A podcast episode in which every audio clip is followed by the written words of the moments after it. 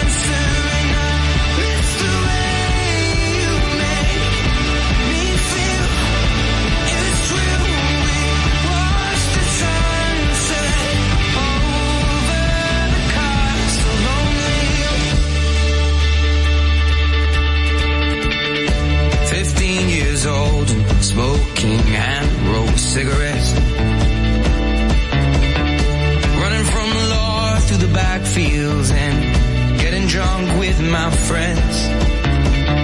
Had my first kiss on a Friday.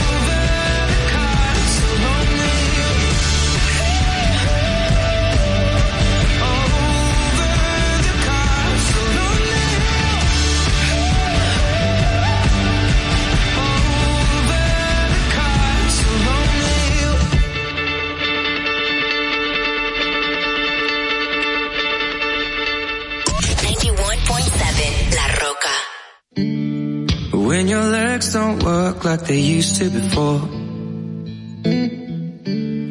And I can't sweep you off of your feet.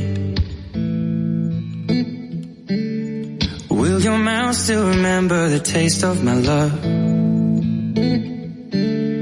Will your eyes still smile from your cheek?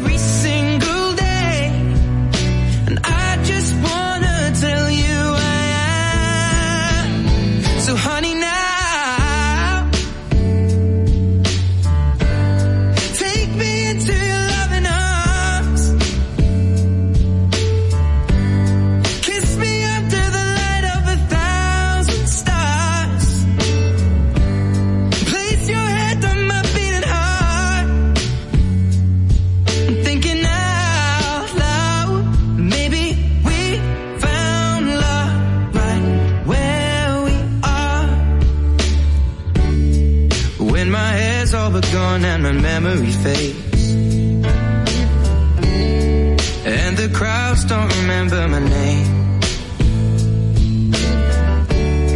When my hands don't play the strings the same way. Mm, I know you will still love me the same. Cause honey, your soul could never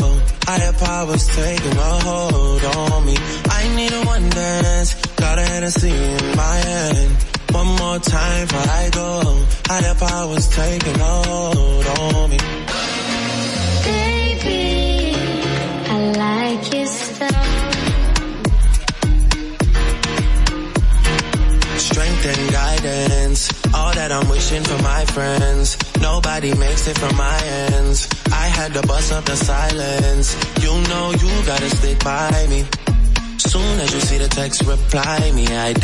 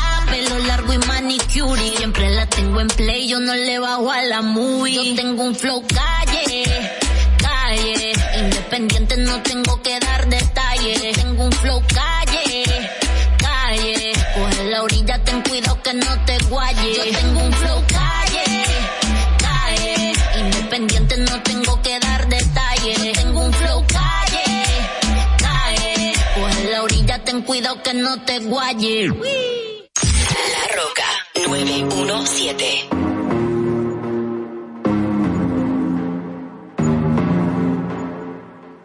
Show me a piece of your a piece of your love. I'm calling you up to get down, down, down. The way that we touch is never enough. I'm turning you up to get down, down. Show me a piece of your heart. piece of your love. I'm calling you up to getting down, down, down. The way that we touch is never enough. I'm turning you up to getting down, down, down. What? Sorry, just quickly. What if it's da da da uh, uh, da da da uh, uh, down, down, down, uh, da da.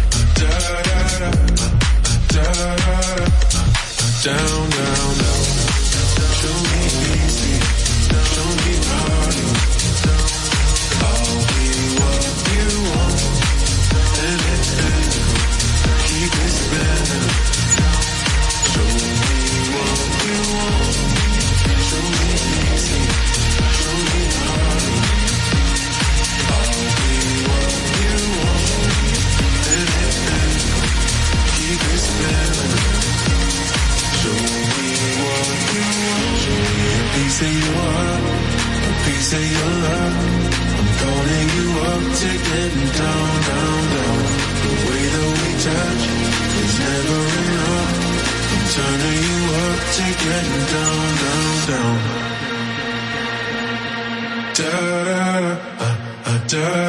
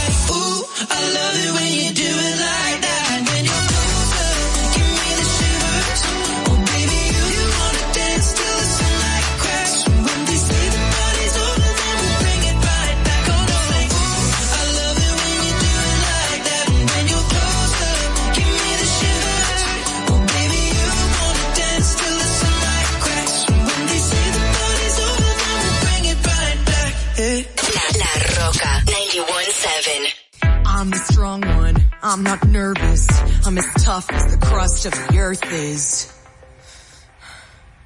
I move mountains, I move churches, and I glow cause I know what my worth is. I don't ask how hard the work is. Got a rough, and destructible surface. Diamonds and platinum, I find on my platinum. I take what I'm handed, I break what's stomach. It's a tightrope walker in a three ring circus. Under the surface, was Hercules ever like, yo, I'm Cerberus. The surface, I'm pretty sure I'm worthless if I can be of service. A floor crack, the straw in a stack that breaks the camel's back. What breaks the camel's back? It's like a drip, drip, drip that'll never stop. Whoa. Pressure that'll dip, dip, dip till you just go to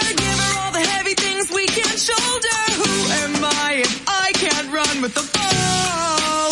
If I fall to pressure like a drip, drip, drip.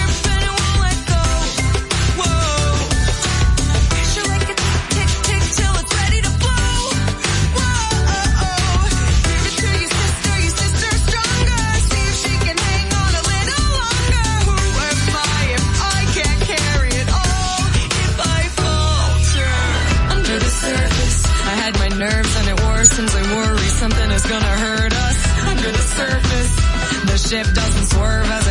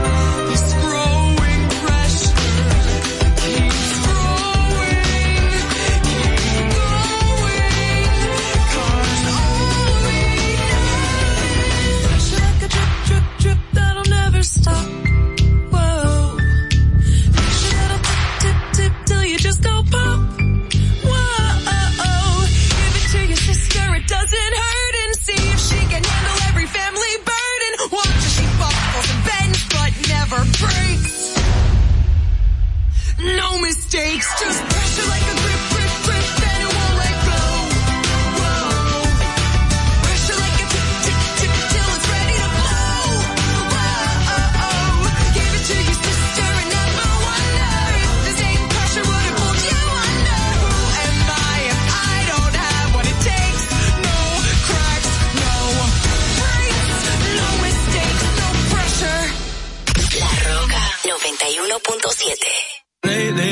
I've been, I've been thinking, I want you to be happier. I want you to be happier. When the morning comes and we see what we've become. In the cold light of day, we're a flame in the wind, not the fire that we begun. Every argument, every word we can't take back. Cause with all that has happened, I think that we both know the way that the story ends.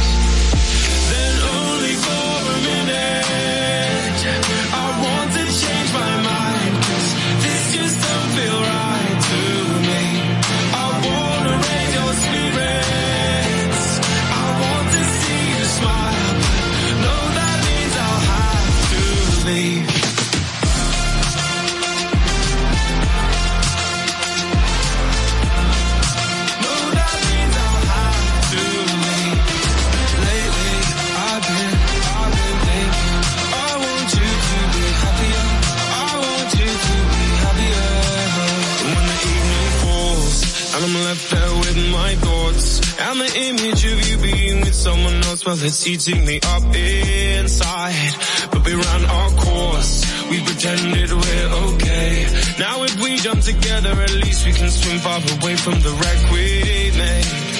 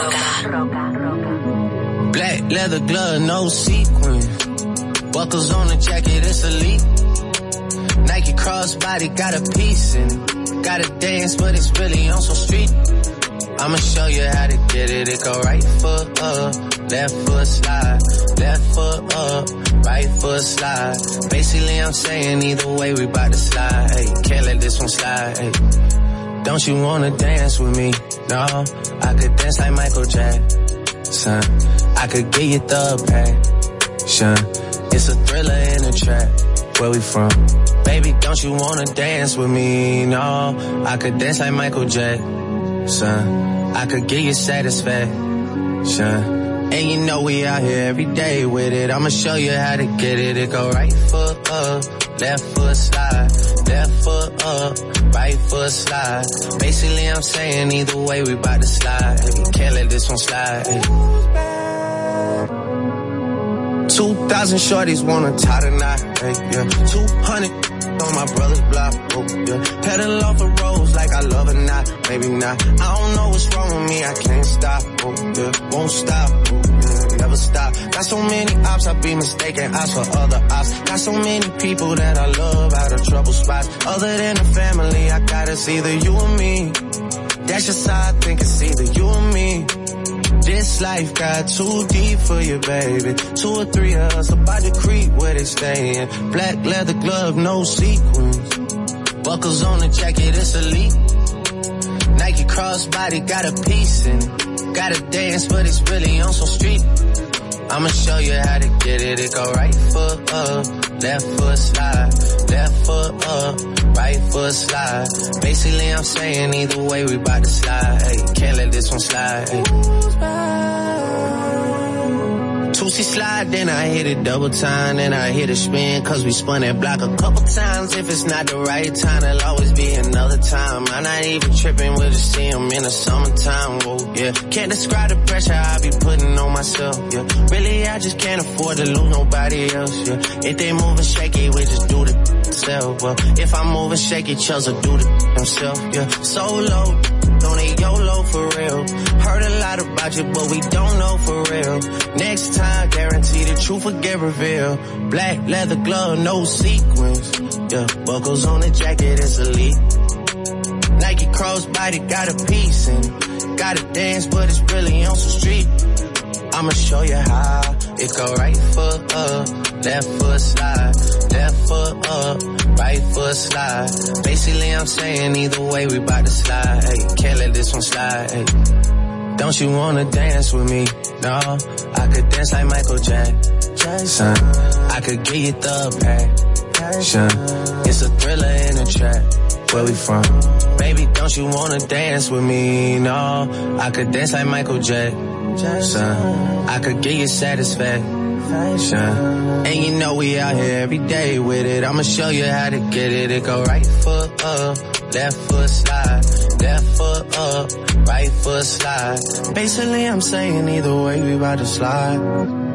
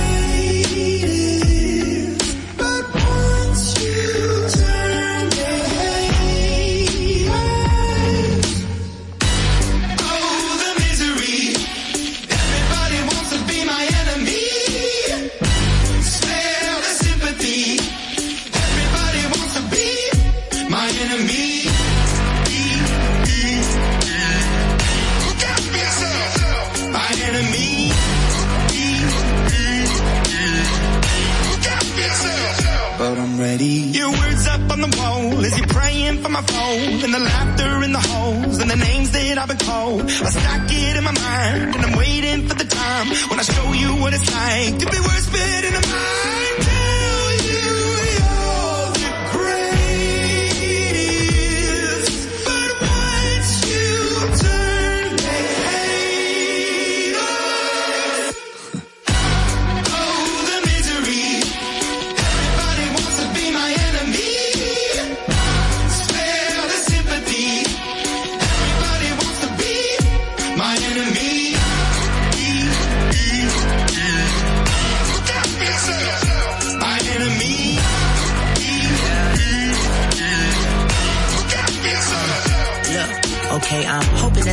for me. I'm praying that somebody hope for me. I'm staying where nobody supposed to be. I proposed it, being a wreck of emotions. Ready to go whenever you let me know. The road is long, so put the pedal into the flow. The energy on my trail, my energy unavailable. I'ma tell him I said away go. Hey, when I fly on my drive to the top, I've been out of shape, taking out the box, I'm an astronaut. I blasted off the planet, rock that caused catastrophe, and it matters more because I had it. Now I had, I thought about wreaking havoc on an opposition, kinda shocking. They want a static with precision, I'm automatic. Quarterback, I ain't talking second packet, pack it up on panic, batter, batter up. Who the baddest? It don't matter, cause we is your. Th-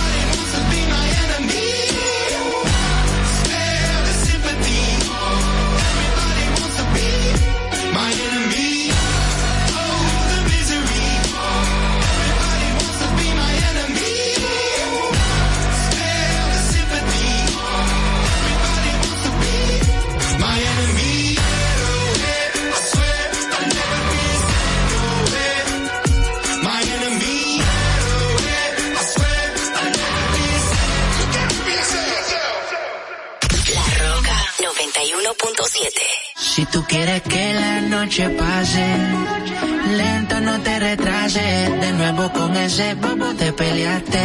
Y ahora conmigo quiere hacer la pase. Yo sé que vas a volver, sé que vas a volver. Esas cosas que él no conoce de ti, yo las conozco bien.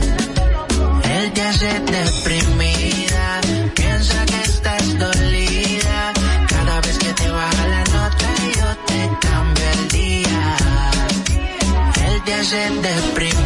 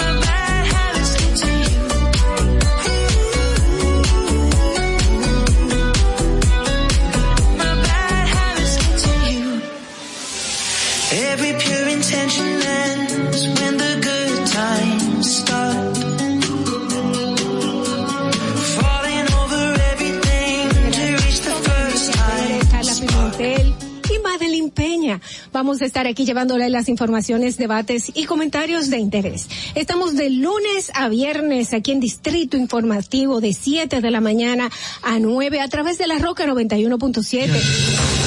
¿Cuál es la necesidad de una madre embarazada? Estar consumiendo alcohol para hacerte sentirla graciosa o para hacer demostrar al otro que tú estás teniendo un nivel de vida igual que las otras. La República Dominicana hacer más para que todos podamos tener asistencia psicológica y psiquiátrica al alcance de nuestras manos, por favor. Eso es muy importante. Lo que sucede es que el ITIQUE, además de que ahora es obligatorio, eh, reúne tres, tres formularios diferentes. Y me parece muy injusto que ustedes, que son cotizantes, que me pagan a mí, porque yo soy empleado de ustedes, porque yo cobro con sus impuestos. Qué bueno que usted lo sabe, ¿eh? me importa tanto tu vida como la mía. Claro, primero me importo yo, porque desde mi bienestar yo podré amarte de forma correcta. Sé que hay tanta gente haciendo comunicación que no debería, que no no estudió la carrera, que no se preparó para hacerlo. Y entonces, inclusive, llegan a tener renombre y peso y la gente toma como cierto lo que sale de su boca. Y, y eso es tan delicado. Bueno, muchísimas gracias a todos ustedes, Ogla, Carla. Le quiero dejar con esta frasecita que para mí siempre ha sido muy importante en el momento que digo, ¿por qué no tengo esto? ¿Por qué no tengo lo otro? Y me, me recuerdo a mí misma que lo importante no es qué tanto yo tengo, sino lo que yo hago con lo poco o mucho que tenga. Muchísimas gracias y bendecido día para todos. RCTV HD, El Gusto Producciones, Dominican Network y Vega TV Canal 48 de Claro y 52 de Altiz presentan a Dolphy Peláez, Oclaenecia Pérez, Carla Pimentel y Natalie Faxas en Distrito Informativo. Muy buenos días, muy buenos días República Dominicana, ¿cómo están? Vamos arriba. Hoy es jueves, el mini viernes, sí señor, la gente ya se está preparando porque dice, mañana es viernes, hoy tiene mucho más energía, hay más carros en la calle, despierta, vamos a la labor. Bienvenidos a Distrito Informativo. Yo soy Dolphy Peláez y junto a mis compañeras Oglenesia Pérez, Carla Pimentel, Natalie Faxas, estaremos aquí llevándoles las últimas noticias, los comentarios y debates de interés para hoy, 17 de marzo del 2022. Muy buenos días, señores. Hoy es día de San Patricio. Ah, sí. Ah, eh, esto se celebra en Irlanda, pero también en muchísimas partes del mundo. Es una de las mejores excusas para beber cerveza. bueno, señores, recuerden que estamos de lunes a viernes de 7 a 9 de la mañana a través de la Roca 91.7 FM. Si vas en tu vehículo, te acompañamos por el norte hasta Villa Altagracia, por el sur hasta San Cristóbal, en el este hasta San Pedro de Macorís. Además, usted puede, puede vernos en nuestro canal de YouTube porque estamos en vivo en Distrito Informativo. Síguenos en nuestras redes sociales, en Twitter, en Instagram, arroba Distrito Informativo RD. Además, nos puedes llamar, hacer tus denuncias a nuestra línea sin cargos 809-219-47. También puedes llamarnos, enviar tus notas de voz a- al WhatsApp 1-862-320-0075. Recuerden que pueden continuar viendo esta transmisión en televisión porque estamos en Vega TV y también en Dominican Networks, así como en los canales 48 de Claro y 52 de Altiz. Escúchanos en Apple Podcast, Google Podcast, iHeartRadio y Spotify. Nuestras informaciones ampliadas están en nuestro portal. Apúntalo y guárdalo. Distrito Informativo RD. Punto com. Muy buenos días, señores. Siete y dos de la mañana. Buenos días, chicas. Buenos días. Y mira, a raíz de que señalaste que hoy es día de San Patricio, la gente regularmente hoy se viste de verde por el tema de que el verde trae suerte y San Patricio utilizaba o lo identificaba el trébol de tres hojas, o sea, y, y esto le traía suerte y es el punto de cuando lo encuentras. De cuatro esto- hojas, pero también. Eh, de cuatro. Sí. ¿Eh? El trébol es de tres, el de cuatro el que da suerte. Ah, Eso es lo que dicen en realidad. Yo pienso, yo pienso que da así de, yo me comí uno una vez. Es lo único que no, pero eso no se come. Bueno, la gente lo toma como que da suerte, llega dinero y todo Sí, lo bueno. sí. Y nadie de aquí vino vestido de verde. No, no, eh, No, no creemos en cábalas y cosas así. Bueno, buenos Yo días. no me lo puse porque no encontré nada, ¿verdad? Así que ya En realidad yo lo que tengo es la esperanza, la esperanza y ese botón verde aquí en la consola. Eso es lo único que tengo de verde. Buenos días, chicas. Buenos días, buenos días, así es, un día más aquí en Distrito Informativo, gracias siempre por su fiel sintonía y nada, tenemos un plato muy interesante en el día de hoy. Así mismo es, tenemos invitados muy especiales, esperamos que ustedes se queden con nosotros para esto. Natalie, buenos días. Buenos días, chicas. Gracias, gracias a ustedes, a todo el equipo y gracias a las personas que desde ahora temprano están con nosotros, acompañándonos en esta jornada para brindarles y darles la- las informaciones más importantes del acontecer nacional e internacional también, con platos fuertes en el día de hoy. Eso es así. Bueno, eh, señores, hoy tenemos el 47 aniversario del fallecimiento de Orlando Martínez. Eh, vamos a no olvidar este día, por tanto vamos a ver qué nos trae un día como hoy. Para que no se te olvide, en el Distrito Informativo, Dominica Networks presenta Un día como hoy. Un día como hoy, 17 de mayo del 2008, el neurocirujano José Joaquín Puello y el licenciado Atuede Camps son escogidos candidatos vicepresidenciales por los partidos Revolucionario Dominicano, PRD, y Revolucionario Socialdemócrata, PRCD, y aliados respectivamente. Un día como hoy, en el año 2000, en Los Ángeles, antes de la ceremonia de los premios Oscar, se roban 55 estatuillas.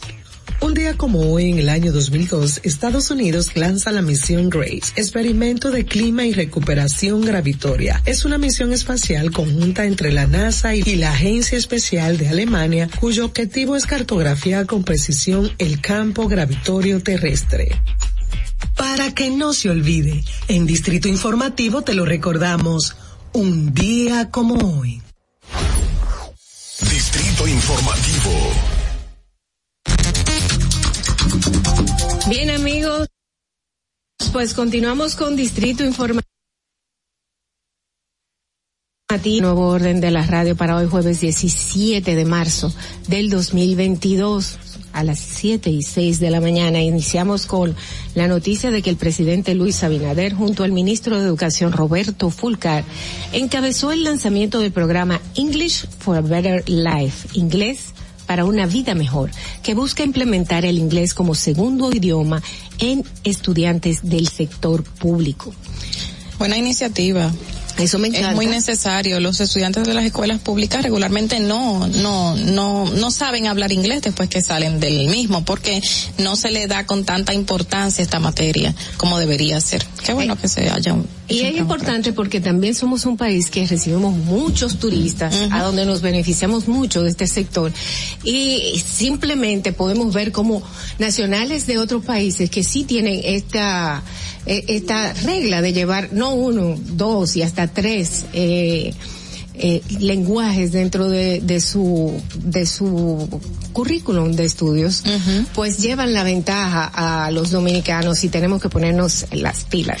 Y, y en el tema del mercado laboral también, lo que implica para un, una persona que maneja inglés, puedes, mientras más idiomas manejas es mejor, pero es como, es el idioma universal, vamos a decirlo así, casi en todos los países se habla inglés, tienes mejores oportunidades de empleo, mejores oportunidades de hecho de formación, porque también hay muchas becas internacionales que son para, precisamente para personas que dominan el idioma inglés y son becas que para un futuro te permiten mejores condiciones de vida. Así que me parece una excelente iniciativa porque además este país es eh, tiene lamentablemente con el caso Discovery vimos el tema de los call centers pero somos también un centro un hub para este tipo de negocios que es de, de zona franca Ahora mismo en, en la, dentro de las 2.000 becas hay muchísimas hacia, hacia los Estados Unidos y obviamente requiere el inglés. ¿Ustedes sabían que nosotros somos de los países de Latinoamérica que, que tienen el nivel más alto de inglés, de conocimiento? O sea,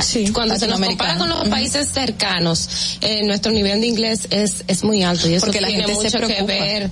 en sí, tiene mucho que ver con la influencia que tiene Estados Unidos, eh, con la condición de que si tú sabes inglés entiendes que vas a tener un mejor trabajo trabajo, entonces, eh, en verdad, la facilidad del turismo, la llegada de la gente, o sea, además somos, estamos muy influenciados con la lengua eh, inglesa para, para nuestro día a día, entonces, eh, sobre, por eso, por, por la- los efectos de Estados Unidos hacia nuestra economía. Exacto. Dale, Carla. Señores, en otra información, el estancamiento en la aprobación del proyecto de modificación del Código Penal ha generado enfrentamientos entre el senador Antonio Taveras Guzmán, quien declaró que la responsabilidad del estancamiento, cito, del Código Penal recae en la Cámara de Diputados, eh, mientras que la diputada premeísta Soraya Suárez afirmó que los acuerdos arribados no son unilaterales y acusó a Taveras Guzmán de tomar presión y no responder a la mayoría.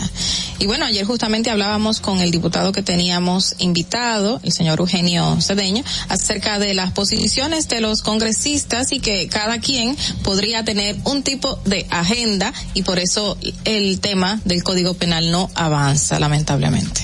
En esa misma línea, lamentablemente también ahora, porque yo siempre digo, parece que la oposición no tiene memoria, pero el senador y diputado del bloque Fuerza del Pueblo, Rubén Maldonado, quien fue en su momento presidente de la Cámara de Diputados, dice que si no tenemos código penal es evidentemente por culpa del Partido Revolucionario Moderno que es mayoría en el Congreso, en el, en el Senado de la República y que la Cámara de Diputados lo aprobó a principio de este periodo legislativo. Oye, un periodo legislativo que cuánto tiempo tiene? Menos de dos años. Y ahora estamos hablando de que tenemos un código penal en estudio con 20 años, cuando ellos eran la mayoría, estaban en la presidencia. Y duraron no tienen 20 memoria. años en el, En el poder. Qué barbaridad. 20 años en el poder. Bueno, en otra información, el Ministerio Público puso en marcha la Operación Iguana, desmantelando una supuesta red de crimen organizado dedicado al trabajo, al tráfico de personas.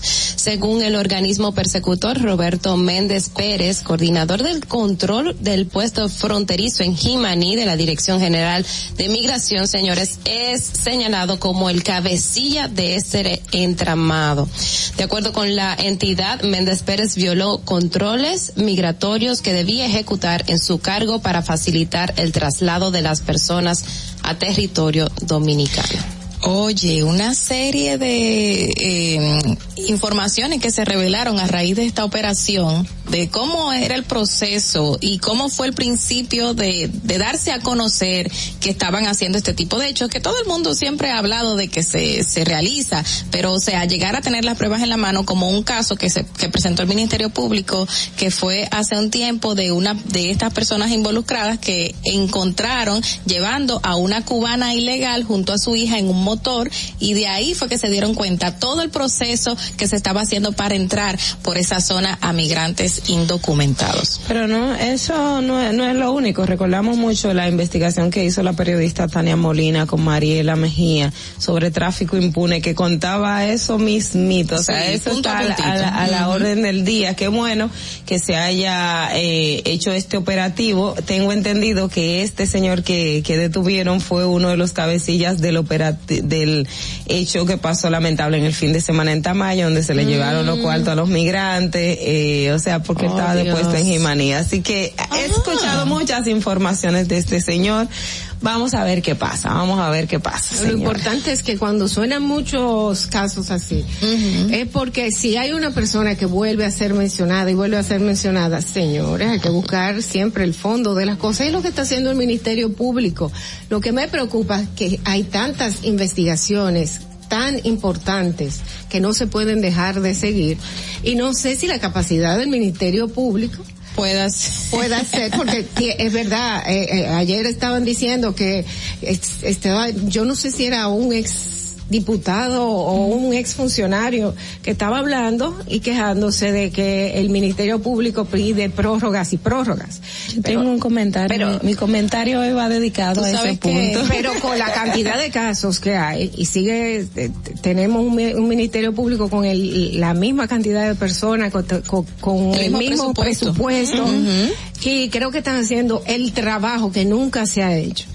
No no voy- el- el presupuesto le varía un poquito, eh, aunque en ese punto también me gusta que son eh, son varios operativos, pero hay un- diferentes eh, procuradurías a cargo. Por ejemplo, exacto. ese departamento lo tiene ahora el que tiene que ver con trata y tráfico de personas, que aunque eso tiene corrupción, pero está bajo la sombrilla de esa de esa dependencia, entonces hay otros fiscales sumados a los del PETCA y de otras dependencias que están en, en, en esa. En el caso Discovery tiene que ver con el de crímenes y delitos de alta tecnología, que es otra dependencia a lo interno de la Procuraduría que tiene otro personal diferente a los del PETCA, aunque puedan sumarse y es lo que se ha hecho algunas personas del PETCA. Ese es tu comentario más adelante. No, no, no, No, mi es comentario no es ese, Va- es va sobre las prórrogas. No, en el caso de este tema de migración, que esta persona eh, ostentaba un cargo superior dentro de la entidad, recordamos que el, a principio de este año, no, no fue a principio de este año, a finales del año pasado, el informe con Alicia Ortega también dio a conocer un trabajo donde se revela lo que está sucediendo en migración en Santiago con los migrantes haitianos. O sea que al parecer esto deja bien claro de que son las mismas personas que están trabajando en esta entidad que están haciendo este tipo de, de hechos eh, con grupos, obviamente del país vecino y más personas de República Dominicana. Y qué bueno que comiencen a desmantelarlos porque eso es un negocio que deja muchísimo dinero a esas personas. ¿eh? Eso es así. Más Bueno. que el lavado de Discovery y, y FM. Bueno, señores, continuando con la noticia, un fusil ocupado a Sucre, Rafael Rodríguez Ortiz, señalado como el cabecillo de la presunta organización de ciberdelitos de la Operación Discovery, fue utilizado en el intento de asesinato de Wellington Reyes Rojas, según el Ministerio Público, quien estará presentando medida de coerción contra el imputado por intento de asesinato. Reyes Rojas fue impactado con tres disparos por no haberle entregado a Rodríguez Ortiz 45 mil pesos que le debía. Bueno, Mira, una hay otra información importante y es ayer, bueno, ayer creo que Carla dedicó parte, o la dedicó parte de su comentario en esto y, y es sobre la situación del Consejo Nacional de Seguridad Social y el conflicto interno que había entre Félix Aracena Vargas, quien era el director de el, el- el administrador y, tam- y el ministro de Trabajo, Miguel de Camps. Era una situación interna que el periódico Listín Diario dio a conocer que a raíz de esa situación de estos dos funcionarios, pues entonces prácticamente el Consejo Nacional de Seguridad Social estaba inoperante porque se tiene que reunir cada, creo que cada mes y desde diciembre no se reunía. Pues en el día de ayer se confirmó que Félix Aracena, eh, pues había ya presentado su renuncia y que en el día de hoy se van a reunir para juramentar en el cargo a quienes sigue de Félix Aracena eh, de manera interina para, bueno, eh, esta es la información que se ha dado mm, en el día de hoy, bueno, en el transcurso de la mañana sucederá esta reunión, pero bueno, fíjense ustedes cómo los efectos a veces de, de dar a conocer, que eso es un ejercicio periodístico interesante, sale a la luz pública esta información de este conflicto interno y prácticamente en tres días eh, eh, estamos camino a solucionarlo porque si, si el problema era que había un una situación entre dos funcionarios, entonces ya uno de ellos sale. Así es. Y otra información también que se dio en el día de ayer, que lo publicó la agencia AFP, tiene que ver con la condena de un ex cónsul dominicano, Jeremías Jiménez Cruz, a 15 años de prisión por tráfico de cocaína a Estados Unidos. Eh, entre de las acusaciones que se le imputa, habla de que a él se le grabó diciendo que con su calidad de funcionario tenía capacidad para transportar en avión hasta 600 kilos de cocaínas y una tonelada por barco. Eso es dentro de las cosas que se pudo encontrar en la en la investigación. Él fue vicecónsul en Alemania, eh, cónsul en general en Jamaica y también presidente del Movimiento Cristiano Nacional Dominicano.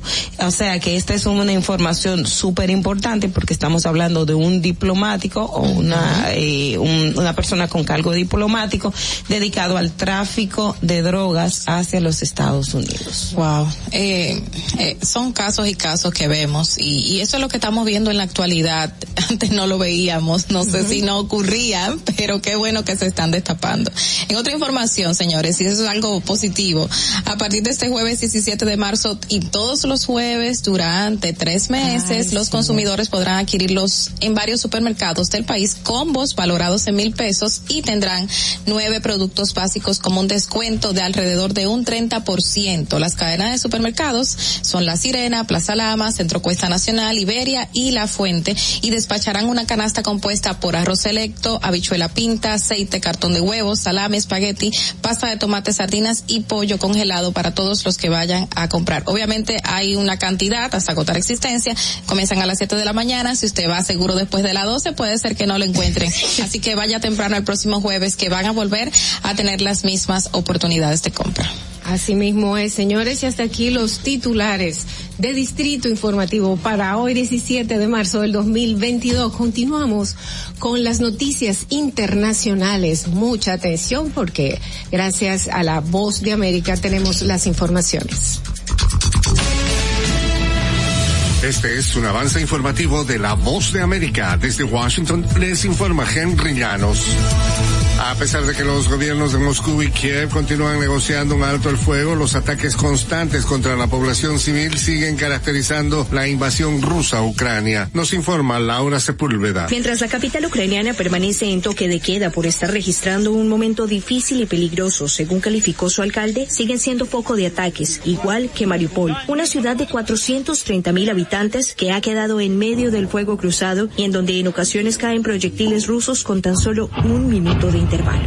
Ya son casi tres semanas de invasión. El suministro eléctrico es prácticamente inexistente, al igual que el agua, a la cual ahora residentes acceden cuando la nieve se derrite. Laura Sepúlveda, Voz de América con el objetivo de acorralar a los oligarcas rusos que apoyaron la invasión rusa de Ucrania, el gobierno de Estados Unidos, de conjunto con otras seis naciones y la Comisión Europea, pusieron en marcha el miércoles la Comisión sobre élites rusas, testaferros y oligarcas. Nuestras sanciones, restricciones comerciales y otras medidas ya han impuesto costos significativos a Rusia, su liderazgo y aquellos que permitieron la invasión no provocada de Putin a Ucrania, señaló la secretaria del Departamento del Tesoro, Janet Yellen, citada en un comunicado.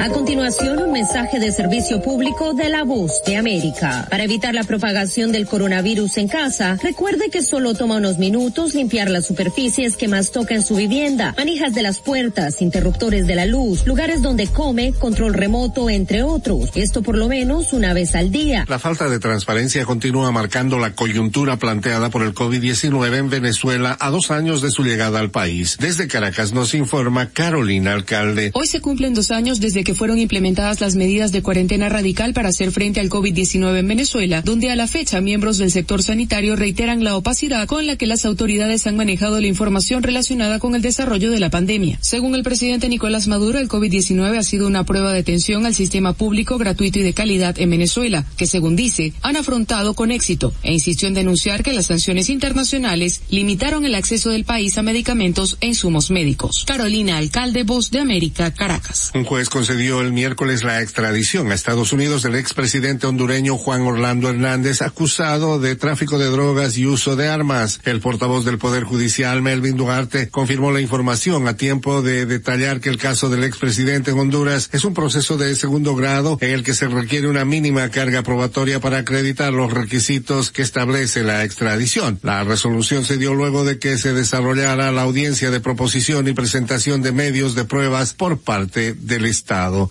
Este fue un avance informativo de La Voz de América. Atentos, no te muevas de ahí. El breve más contenido en tu distrito informativo. Para una madre es bien difícil eh, querer que su hijo empiece un tratamiento y que no lo pueda hacer porque no tiene los recursos. Cuando un niño con anemia falciforme llega a una emergencia, no puede esperar. Un día fui a visitar a un niño al hospital, pero entró una madre desesperada. Y ya cuando su hijo llegó, pues murió inmediatamente. De ahí nace Apadríname por 500 pesos. Mensualmente durante siete meses hemos recibido 150 porciones de alimentos. Recibimos el apoyo del Plan Social, también de Promesa Cal. Hemos tenido un cambio excelente y hay mucha gente detrás orando porque esto salga bien. Gobierno de la República Dominicana.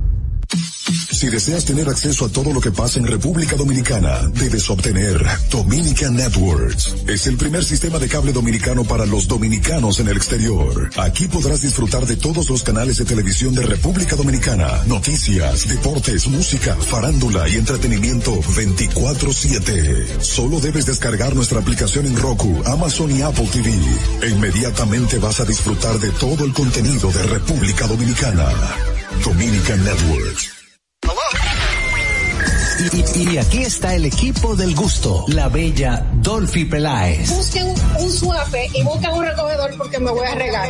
Lo acompaña ñonguito. Que usted se sacrifique tanto en su oficina hasta las 8 de la noche. El importado Harold Díaz. Lo mío es de hilo de Yedella. La más reciente adquisición, el actor más cotizado, más no el mejor pagado, Oscar Carrasquillo. Y el hombre que gana menos que su mujer tiene que se sienta negro en la cama en intimidad. La enérgica, la del gritico, Samantha Díaz. Y quiero que sepan que tengo dos semanas haciendo dieta y ¿saben lo que he perdido? ¿Qué perdí? Tiempo. 14 días de felicidad. Nuestra chama importada, Caterina Amesti. Y el otro está malhumorado, señores. Usted le tira un beso por la ventana. Juan Carlos Pichardo. Señores, esto es el gusto de las 12. Sintonice a partir de las 12 del mediodía por La Roca 91.7. Si quieres más diversión, no busques, no hay más. Te acompañan de lunes a viernes, de 12 a 2 de la tarde por La Roca 91.7 FM. E- El gusto de las 12. Durante 27 años que yo tengo viviendo aquí en el Moscú, las inundaciones aquí han acabado eh, prácticamente con todo casi lo que nosotros hemos tenido. Estaba yo con una incertidumbre, vas a llover, no vamos a inundar, otro año más inundado, pero gracias a Dios llovió y no nos inundamos. Y a nuestro señor presidente porque era, continuó la obra. Estamos muy felices con él porque él nos ha tomado en cuenta, nos ha llevado de la mano, eh, él nos ha tomado como la necesidad de nosotros, como si fuera parte de él. Hemos dado un cambio verdaderamente maravilloso. Yo le digo claro, yo soy parte del cambio. Gobierno de la República Dominicana. Sabemos que las bocinas y los ruidos son molestosos. Por eso te traemos el Distrito Informativo. Tus mañanas ahora serán más frescas e informadas con el equipo de profesionales más completo de la República Dominicana. Distrito Informativo, de lunes a viernes de 7 a 9 de la mañana por La Roca 917 FM, Vega 3 y Dominica Networks. ¿Viste qué rápido? Ya regresamos a tu Distrito Informativo. Bueno, señores, 7 y 25 de la mañana. Muy buenos días a aquellos que nos sintonizan en este momento. Eh, qué bueno que están con nosotros. Gracias, gracias por continuar con nosotros. Esto es Distrito Informativo, el nuevo orden de la radio. Señores, iniciamos el bloque de comentario a cargo de nuestras periodistas eh, y vamos a comenzar con nuestra periodista Ogla Enesia Pérez. En el Distrito Informativo te presentamos el comentario de la periodista Ogla Enesia Pérez. Bueno, como ya comentaba mientras leíamos las noticias, eh, con relación a en estos días o en estas semanas he escuchado a muchas personas hablar de que el Ministerio Público que este decía que tiene un expediente fuerte so- y ahora está pidiendo muchas prórrogas en los casos de corrupción que está llevando a cabo, como que para decir que es algo malo.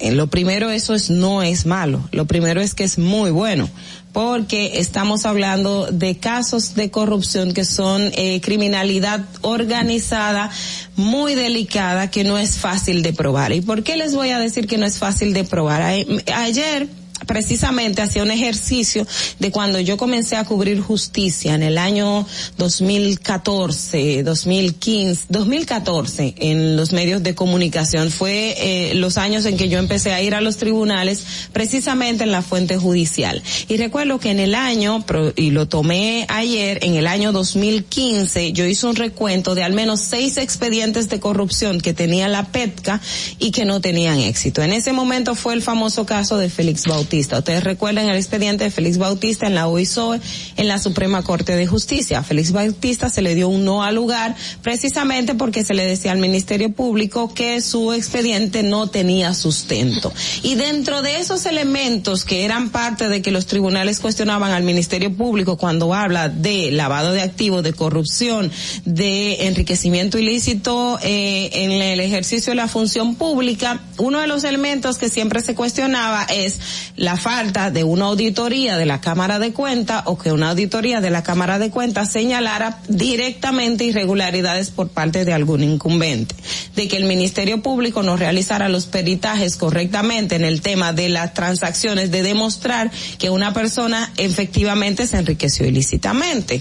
El otro elemento eran los mecanismos probatorios y siempre había la razón justificada porque el tema está en que si la persona justifica cómo ingresó los los eh, los recursos, entonces no había caso de corrupción cuando todos sabemos que el tema de lavado de activos, el tema de el soborno, el tema del enriquecimiento ilícito y sobre todo la debilidad en la ley de compras y contrataciones que no establecía o no establece sanciones penales porque ahora en la modificación es lo que se está haciendo, daba el traste de que casos que se investigaban en el tiempo hábil, como nosotros entendemos, en seis meses, que es lo que le daba el tribunal hasta ese momento, presentaban una acusación que era eh, muy débil. Y por citarle algunos casos, el expediente de Félix Bautista, el caso de la Liga Municipal Dominicana cuando estaba el señor eh, eh, Amable Aristid, el caso del ex director de Bienes Nacionales, Elías Wessing y Wessing, el caso de el ex ministro de Obras Públicas, Víctor Díaz Rúa, que fue investigado, de hecho una investigación que estaba llevando a cabo la Fiscalía del Distrito y otra investigación que había tomado también la, la, la PETCA fue descartada en este, en ese momento. Tenemos el caso, por ejemplo, de alcaldías, como es el caso de Cabarete, donde se emitió una decisión que tampoco favorecía al Ministerio Público. El caso del señor de San Francisco luego fue modificado, pero en primer lugar también se descartó. Estoy hablando del año 2015. No le estoy hablando después del 2015, que ahí tuvimos el caso ISOE, luego del el caso de Odebrecht, luego del caso Odebrecht tuvimos el caso del INAPA, luego del caso del INAPA tuvimos otros casos más en la jurisdicción eh, competente a la corrupción administrativa que no recibieron siquiera un fallo favorable de un tribunal porque carecía de elementos probatorios, pero también por tema de violación de debido proceso. El Ministerio Público no viola el debido proceso eso al pedir una extensión del plazo para ampliar una investigación. Porque si usted se va, por ejemplo, a Estados Unidos, que tiene casos de criminalidad organizada, usted se va a tomar se va a dar cuenta que pueden durar hasta 10 años investigando un caso, porque por el tema de los plazos, por la naturaleza. A nadie le conviene, y mucho menos a esta sociedad, que usted presente un expediente en el tribunal que al final no tenga validez. A quien más le conviene, de hecho, quienes están diciendo dónde están las pruebas del Ministerio Público, deberían aplaudir que el Ministerio Público tiene la, la humildad, por decirlo en ese sentido, de decir, mire, el tiempo que usted me está dando no me alcanza y yo no puedo presentar un expediente porque entiendo que va a tener falencia y esta sociedad no me lo va a permitir. Quienes ahora mismo están pidiendo celeridad en el proceso deberían mejor pedir cumpla con el debido procedimiento, presente un expediente fuerte, busque la, la sustento de la Cámara de Cuentas, busque todo el elemento que necesita a través de la Superintendencia de Banco, a través del, del Sistema Financiero Nacional, todo lo que usted pueda tener como elemento que pueda dar una sentencia condenatoria, a usted pedirle al Ministerio Público que presente pruebas rápido y que después le den un descargo para usted decir, ese Ministerio Público Independiente no funcionaba, no servía. Eso no es lo que quiere la sociedad y la experiencia nos ha demostrado que es mejor hacerlo bien que hacerlo rápido. Fernando. Distrito Informativo. Que comentar por aquí.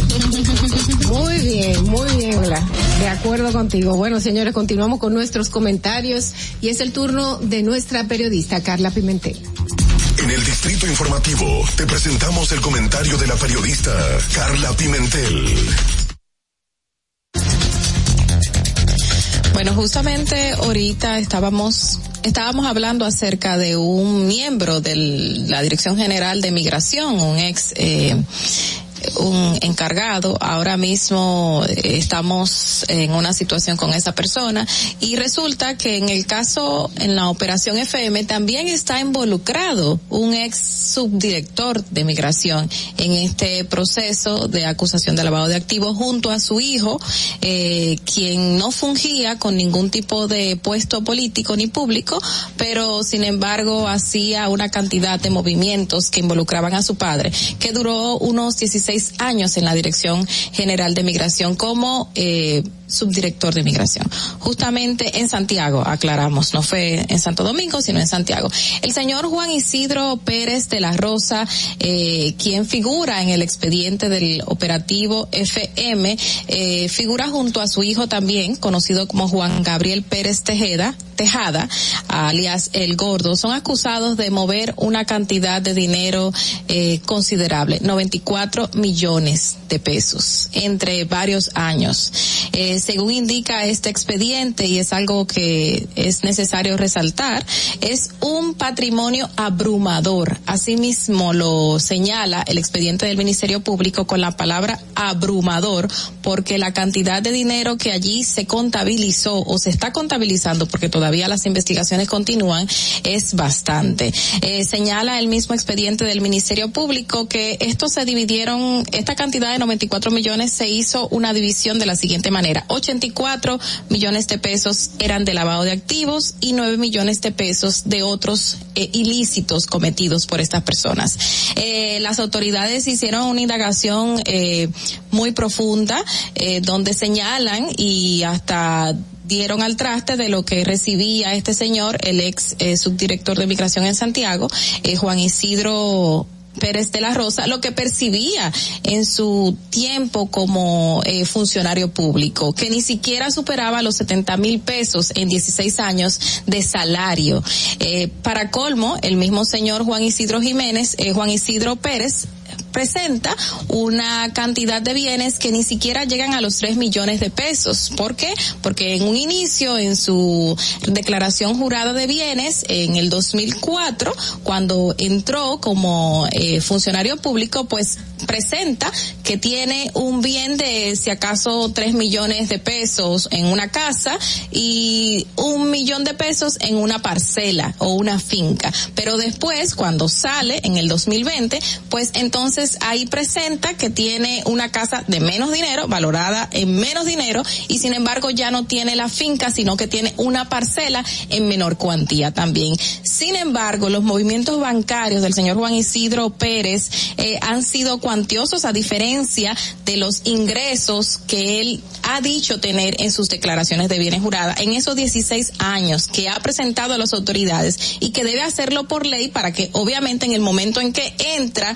a esta posición la gente sepa lo que tiene y en el momento que sale la gente sepa que se lleva. Pero al parecer estos movimientos y estas otras relaciones que están a nombre del señor Juan Isidro Pérez de la Rosa, pues no las encuentra él considerables para mostrarla en esta declaración de bienes jurada. Y por eso también hace hincapié el mismo Ministerio Público al señalar estos movimientos bancarios. El señor Juan Gabriel, eh, que es su hijo, que es señalado como el gordo Juan Gabriel Pérez, presenta un salario según el Ministerio Público, que ostentaba entre los mil quinientos, mil ochocientos cincuenta y tres pesos y mil dos y, y diecisiete mil doscientos cincuenta pesos en ese tiempo que supuestamente este señor también colocó un negocio muy conocido que en un principio aparecía en la declaración de bienes del papá como un comerciante general, pero en la última declaración de bienes pues ya se señalaba cuál era el negocio y el tipo de cargo que él tenía en ese momento que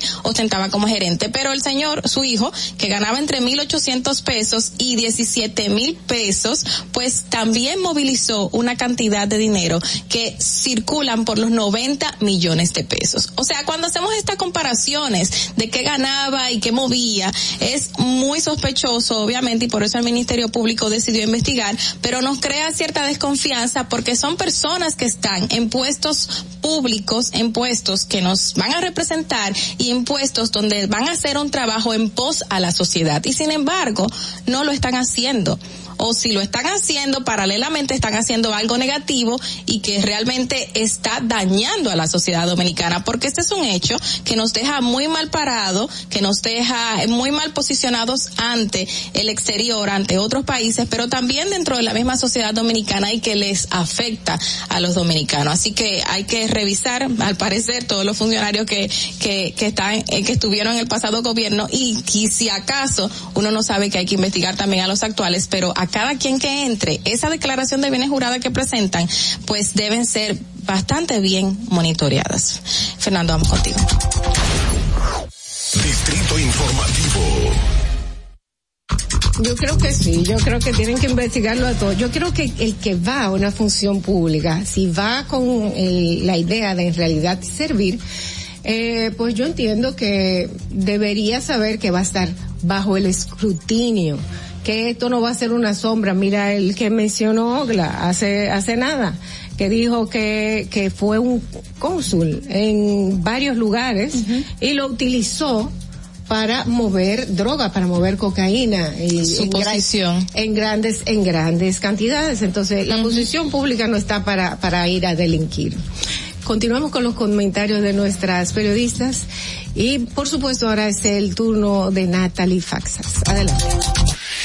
En Distrito Informativo te presentamos el comentario de la periodista Natalie Faxas.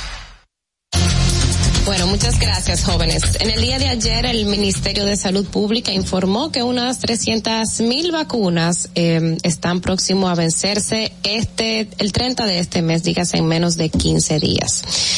Eh, eso viene eh, sujeto a otras informaciones, eh, las que ya nos hemos enterado de que hay vacunas, hay lotes de vacunas que ya vienen en proceso, que ya están muy próximos o ya se están venciendo. Entonces, yo me pregunto, ¿qué puede hacer el Estado para que estas vacunas no se venzan? Porque nadie, eso es un dinero que se destinó para eso y que pensar que va a terminar en la basura, pues a todos nos duele. Entonces, eh, ¿qué hacer? Primero podríamos pensar en donar las vacunas, pero si nos vemos en el escenario de que a estas vacunas le faltan menos de 15 días, entonces, óyeme, es muy difícil tú donar estas vacunas y encontrarte un país que sí las reciba porque la cantidad de días que tiene para armar toda una logística en torno a, a dónde se, se, dónde se irán, el proceso de traslado, el proceso de llegada y el proceso de, eh, del inicio de la vacunación de estas vacunas, de priorizar este uso para que no se venzan. Entonces, es muy poco tiempo.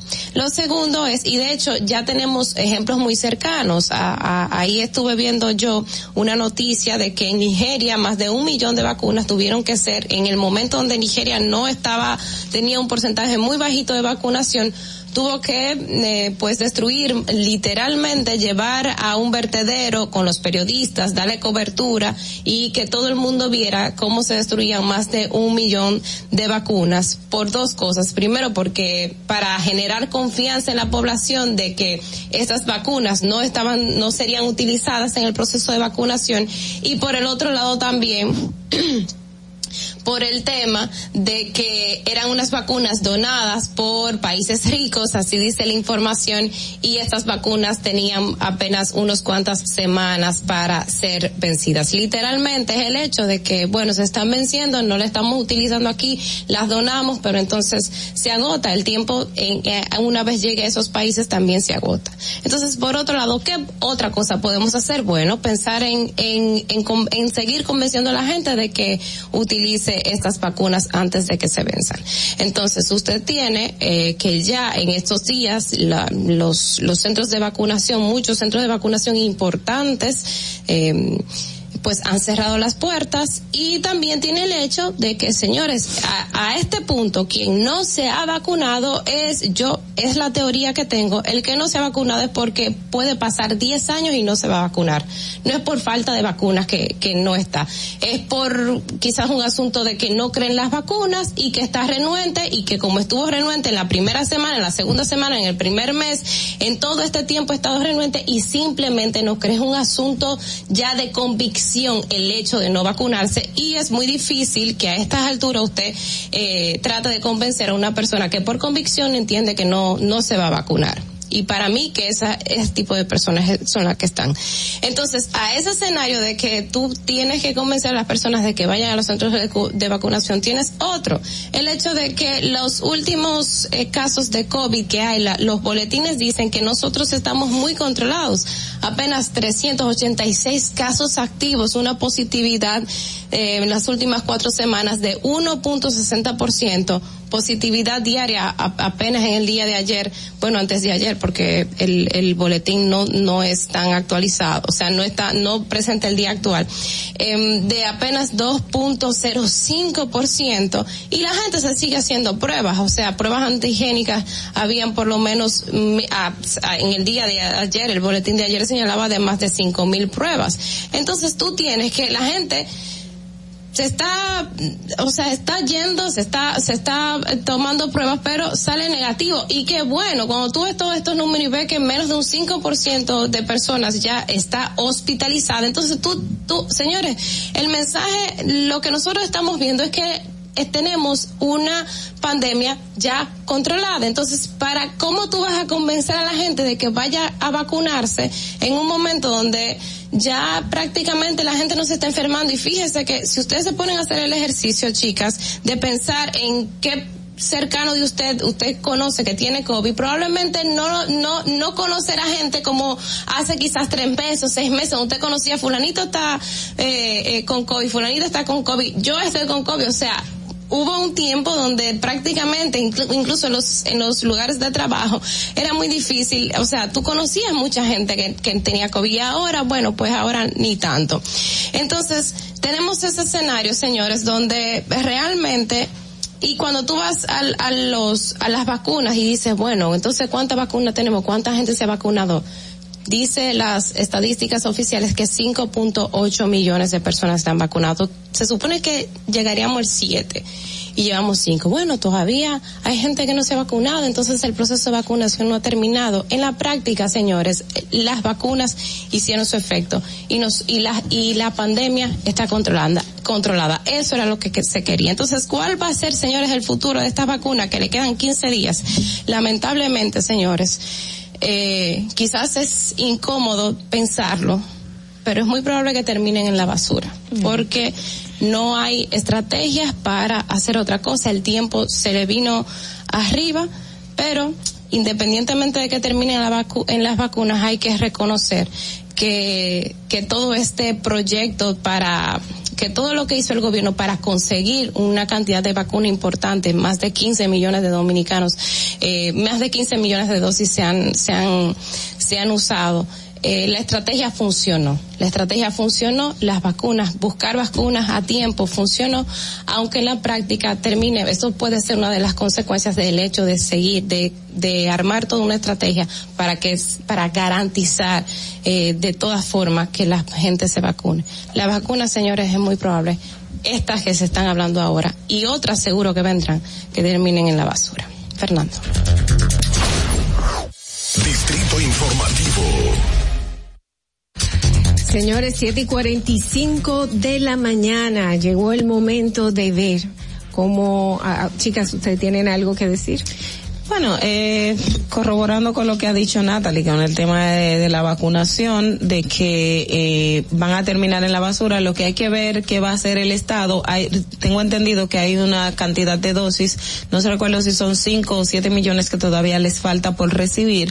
Habría que ver si tienen que renegociar con las farmacéuticas para posponer eh, esas vacunas que están, esas dosis que están pendientes de, de llegar, porque no hacemos nada teniendo 11 millones aquí, teniendo que ya se vencieron entonces recibir otro cargamento que probablemente termine en lo mismo. Eso sí, eso era lo que se estaba tratando de establecer en las pasadas semanas, según informaciones del Ministerio de Salud Pública, de posponer la llegada de dichas vacunas, porque obviamente tenemos aquí unas cuantas que todavía tenemos que usar y otras que se están venciendo.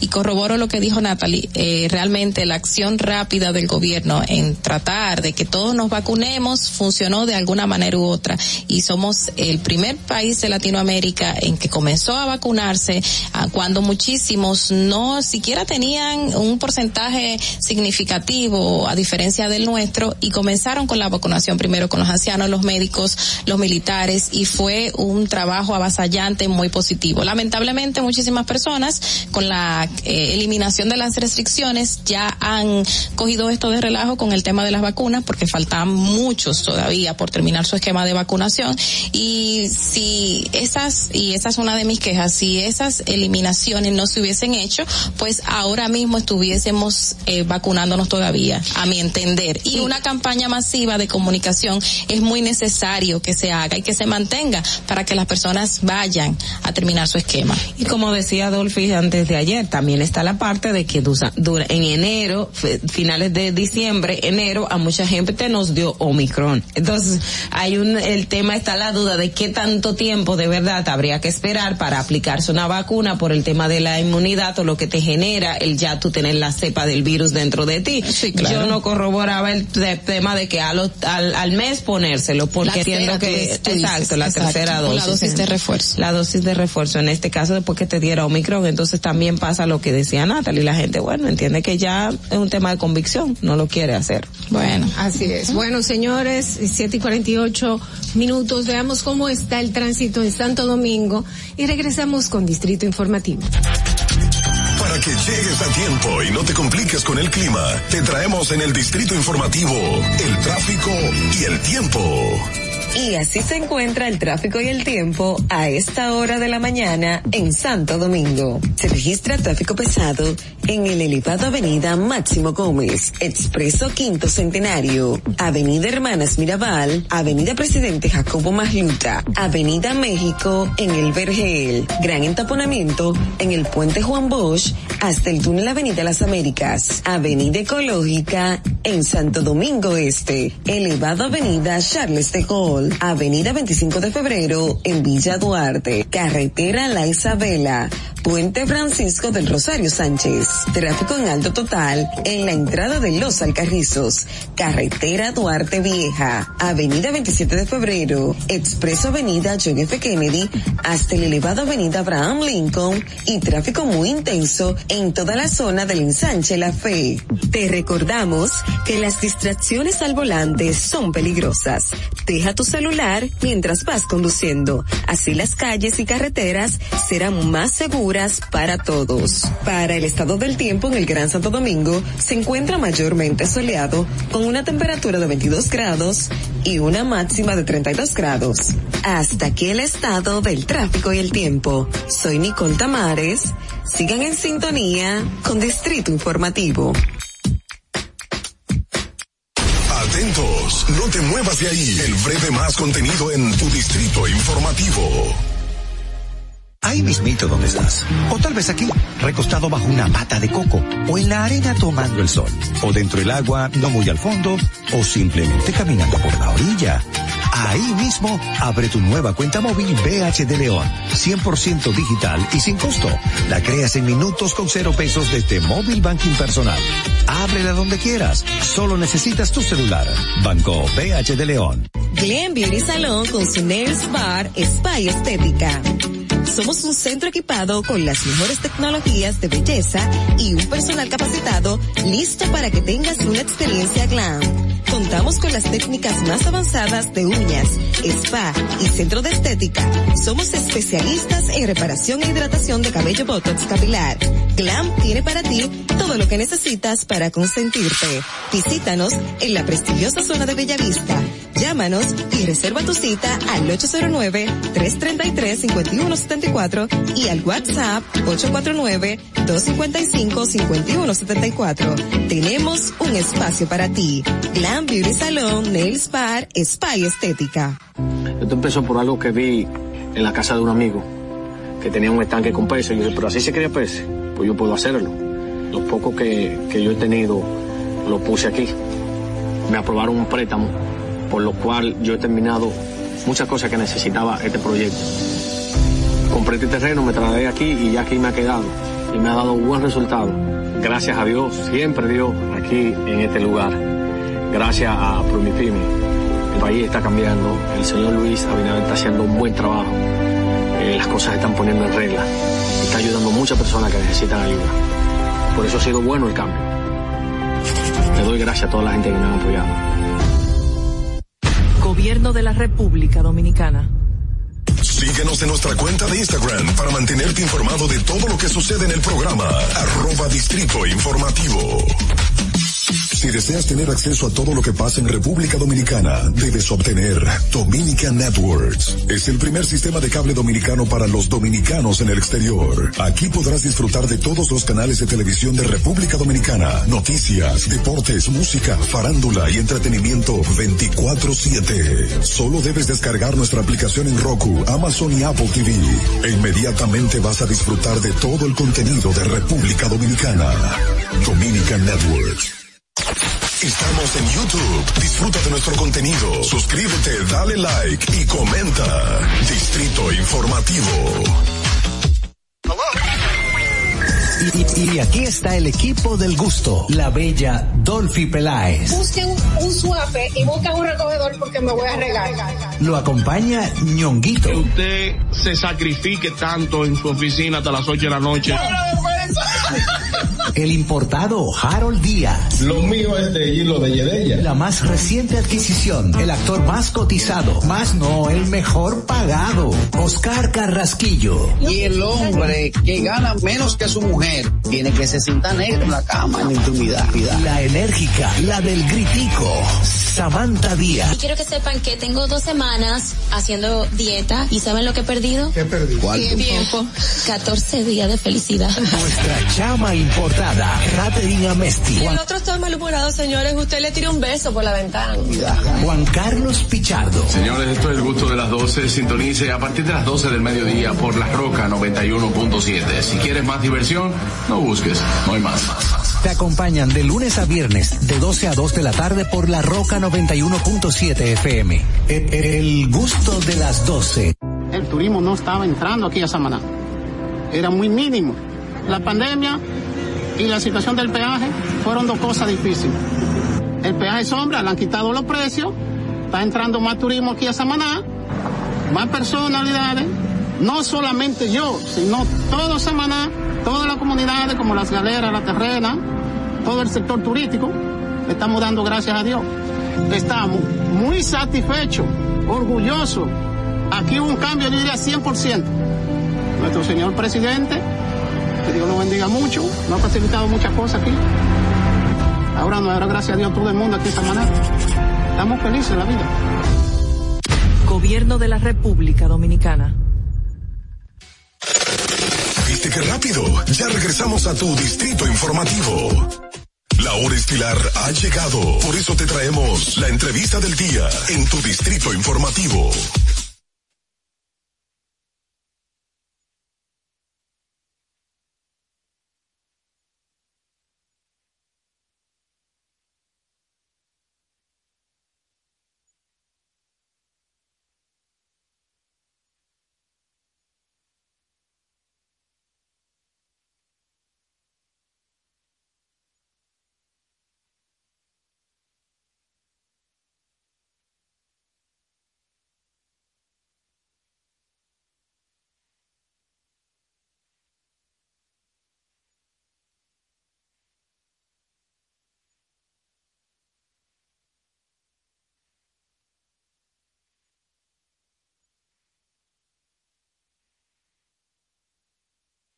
Escucha. Qué bueno, gracias, Gloria. Gracias. Me gustó que me dijera trabajadora porque oye, la reunión terminó a las 11 de la noche hoy y ya a las seis y media estaba en la calle, entonces. O sea que ustedes tienen el mismo ritmo que el, ritmo que el presidente. Se levantan a las 7 de la mañana y se acuestan a la una. Bueno, yo te puedo contar que cuando me desperté a las 6 vi un mensaje del presidente de hola a las 2 de la mañana. Ay, Dios estaba mío. Yo le acabo de responder a las 6. Buenos días, presidente, a sus órdenes, pero ya imagínate, era las 2 que me escribió, ¿qué podemos mañana. hacer? Pero él tiene esa fama, ¿eh? Porque no eres la primera funcionaria que lo dice. Él tiene fama de... de, de Ese es su estilo, es, la- es- es un estilo ya, es un estilo, y no solo de ahora, es desde la campaña. Él siempre ha sido así, él es una persona que trabaja hasta, hasta altas horas de la noche, y, y es muy productivo en la noche. Hay gente que es más productiva en la mañana, el presidente de repente Es productivo en la le noche. dedica en la noche a partir de las 12 a leer los periódicos, a responder correos, a escribirle a los funcionarios, después de, la jornada tan ardua del día. A pasar balance. Y pasando balance, nosotros aquí con el tema, bueno, recién eh, ayer ustedes comenzaron a hacer ya la, la repartición, se podría decir, de 300 mil personas o tarjetas a personas que iban a entrar nuevos al programa Supérate. ¿Cómo hicieron este proceso de identificación de estas nuevas personas que ustedes agregaron? Bueno, sí, es muy importante destacar esto. Ya desde el 27 de febrero que el presidente hizo el anuncio, al día siguiente, el lunes, nos reunimos todos los equipos del Gabinete de Política Social para diseñar los mecanismos de selección, por un lado, y de implementación, porque no es tan simple. Eh, hemos tenido que idear y conversar con, con la superintendencia de banco, con los bancos, el mecanismo más rápido, seguro y que sea lo menos costoso posible para entregar estas nuevas tarjetas en un corto plazo de tiempo ante la urgencia y la situación del país. Lo primero que esta base de datos es seleccionada del mapa de pobreza, eh, los censos que realiza SIUBEN, que es el Sistema Único de Beneficiarios, entidad responsable de categorizar, identificar y censar a las personas que se encuentran en pobreza multidimensional y que a raíz de unos esfuerzos importantes con el Ministerio de Economía y Desarrollo, hemos logrado también fortalecer los índices para medir la pobreza, tomando en cuenta el índice de ingresos también, de pobreza por ingreso, que, que es importante porque la situación de la inflación, la situación de la pandemia, la crisis de la pandemia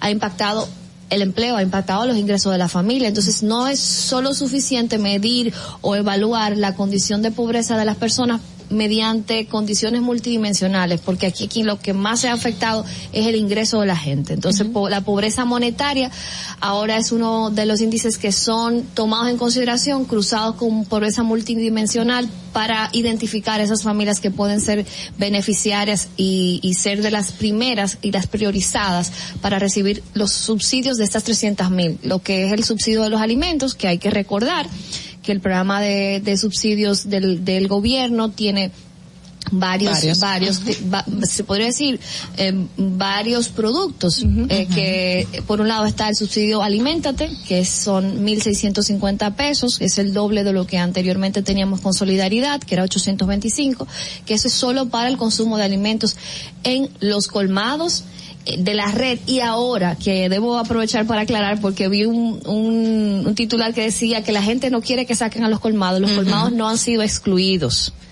Solo que al adicionar 300 mil personas más, rápidamente de- de- necesitamos definir eh, una oferta suficiente para esa demanda que ha incrementado y registrar un comercio nuevo tiene un rigor, tiene un, tiene una serie de procesos que toma tiempo. Entonces, eh, esto ha sido una decisión que ha tomado el gabinete de temporalmente incluir a los supermercados o grandes superficies adicionado a la red de abastecimiento social que son los 5.000 colmados que están registrados en, la en la ADES. O sea que quiero recalcar y, y aprovecho aquí el espacio para que se sepa que no se han sacado los pequeños comercios, que los- la economía de las localidades se seguirá incentivando mediante el sistema de abastecimiento social, la red de abastecimiento social, como nosotros le llamamos, y que ahora solo que al tener más personas, hemos agregado a las grandes superficies que estarán, y eso hay que aclararlo,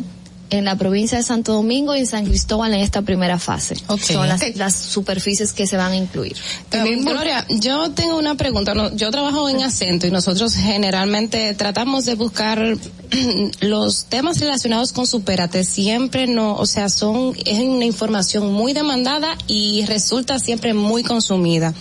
Y uno de las el de los ejercicios que hemos hecho es dar información como de carácter eh, pues social, que la gente se informe sobre cómo son los procesos de Supérate.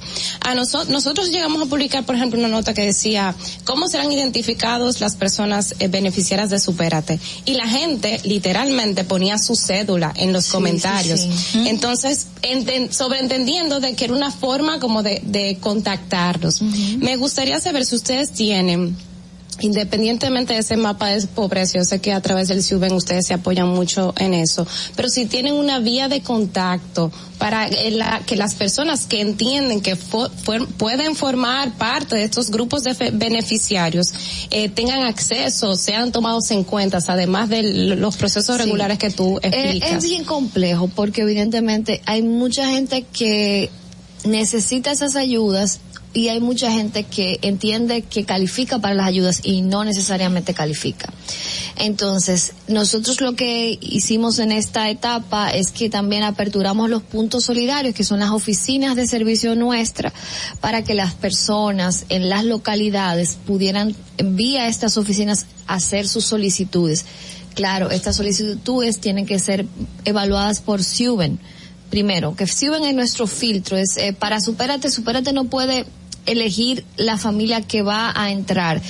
Cuando suben, cuando, cuando hay una familia se acerca a nosotros, en una comunidad o en las redes sociales o mediante la página web o en, en, una de las oficinas o, o con uno de nuestros enlaces familiares en una localidad eh, apartada de, quizás del, del centro de la ciudad y dice, bueno, nosotros queremos que queremos ser tomados en cuenta, se le llenan sus datos, esto va a Suben. Suben es que me dice, supérate, esta persona está calificada. y categorizada como índice de calidad de vida 1, como pobre extremo, pobre moderado, y sí puede ser recibir. Entonces nosotros generamos esa data y esa información se envía a ADES.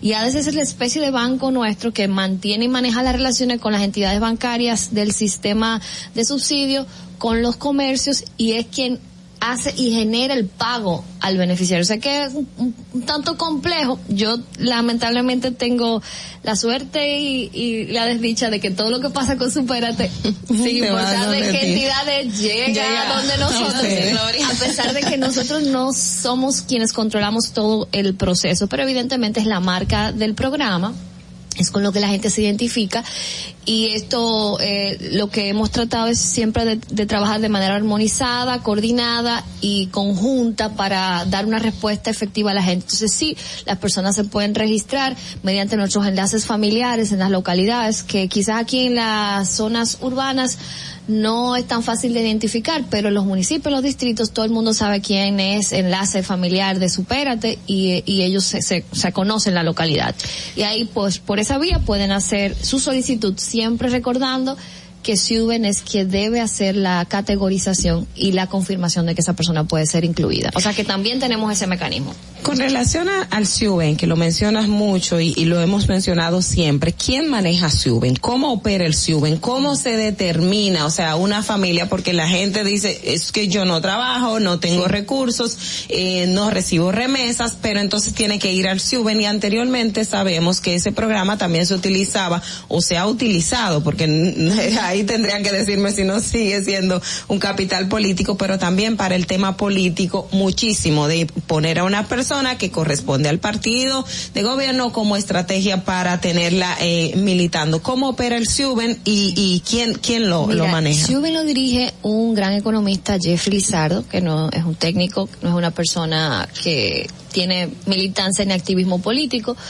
es eh, una persona súper competente y capaz que coordinado y articulado con el Ministerio de Economía han desarrollado una ardua labor por el fortalecimiento y lo que nosotros llamamos el Suben Plus, como que el, el, siguiente nivel del Suben, para mejorar la focalización, eh, fortalecer las posibles debilidades de la categorización, lo que hablaba al principio de que, bueno, el, el, tema de la pobreza verlo solo como pobreza multidimensional quizá tuvo su importancia en algún momento, pero de repente tú estás en un nuevo contexto mundial, nacional, donde eh, que la casa no tenga paredes de blogs eh, no, no es quizás lo determinante cuando la gente está pasando hambre porque no tiene un trabajo. O sea, tú tienes una persona que vive en una casa que se la prestó su prima que vive en Nueva York y es una casa bonita. O que se la construyeron. O que se la construyeron, pero muchos casos que son viviendas prestadas y simplemente por la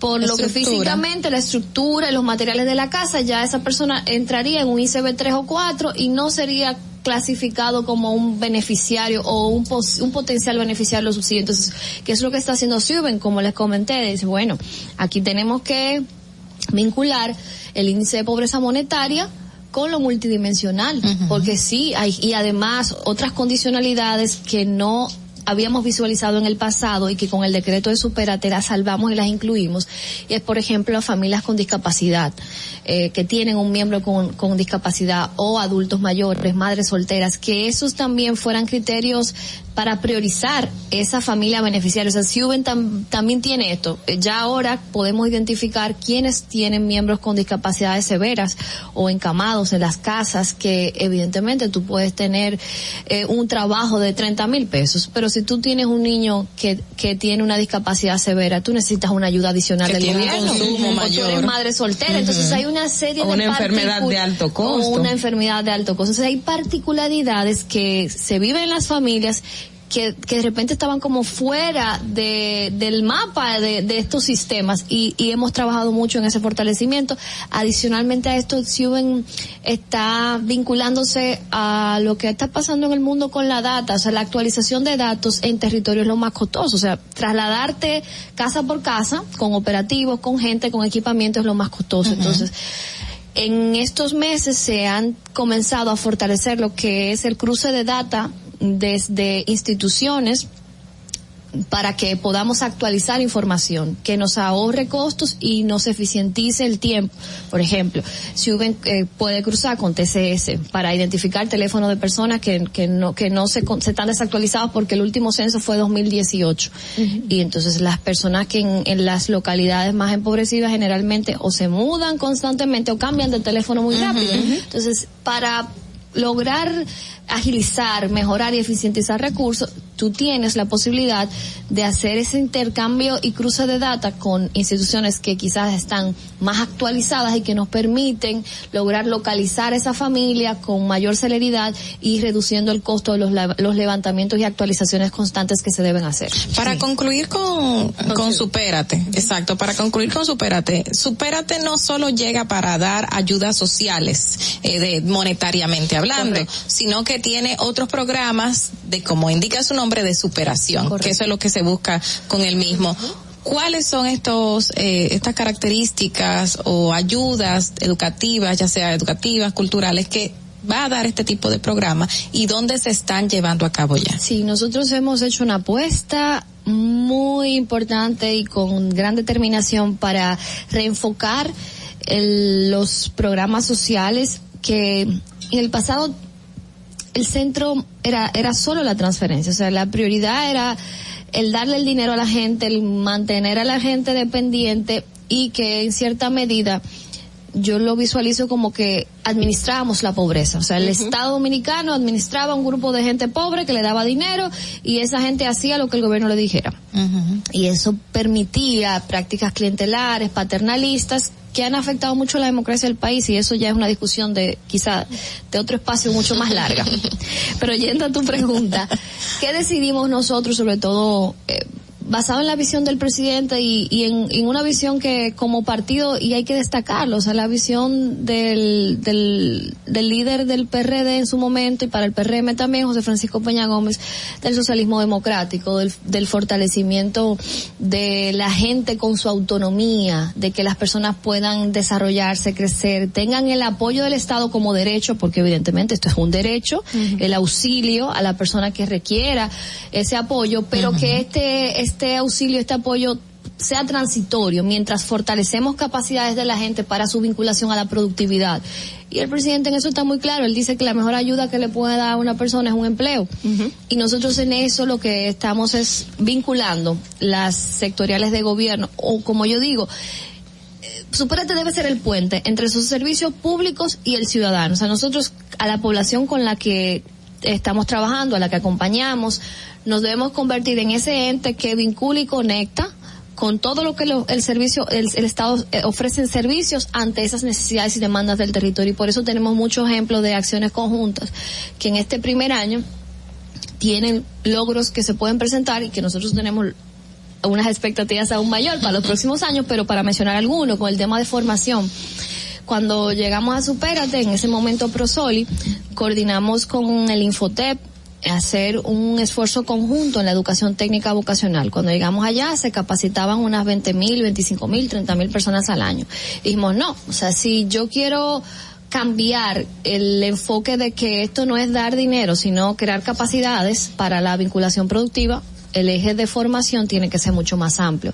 Y nos propusimos la capacitación de 100.000 personas por año. En el 2021, en pandemia, logramos capacitar 100.000 personas en diferentes áreas, del, desde las más tradicionales como elaboración de globos para eventos, catering, maquilladoras y una que a mí siempre me da muchísima risa porque yo no me imaginé que iba a tener tanto impacto, que es la postura de ceja pelo a pelo, que eso ha sido barrio, vean. Claro, porque las muchachas eh, se capacitan muy rápido, es una actividad que con poco dinero pueden iniciar a domicilio, o sea, no tienen las Y complejidades y, y es de moda, de moda, lo pagan bien, y entonces esos, esos cursos tradicionales, claro que sí, pero también otros vinculados, al- por ejemplo, a la agroindustria, a la elaboración de quesos, la, la, la elaboración de, de mermeladas, también el, toda la parte de tecnología, el del el tema de reparación técnica. Teníamos un grupo de muchachas que hasta estuvieron estudiando temas de mecánica, o sea que bien diverso. Imagínense, en un universo de 100 mil, a mí me gustaría destacar también que de esas 100 mil, el 80% son mujeres. Son mujeres, Entonces eso claro. incluso supera las estadísticas oficiales de las universidades. Y, y, y con el tema de capacitación tenemos una línea muy fuerte. Pero ¿qué nos dimos cuenta? Encontramos muchos muchachos que decían, muchachas, bueno, yo tengo 20 cursos de Infotep con el certificado enganchado en mi No casa. consigo Ujú. trabajo. Entonces, al final, el elemento de inserción laboral y vinculación al emprendimiento o al, a algún medio de producción era vital. Por eso desarrollamos una unidad de superación económica que identifica en el centro de capacitación cuál es la vocación de esa persona egresada. En una vocación del empleo, cómo conectamos con el empleo de la localidad.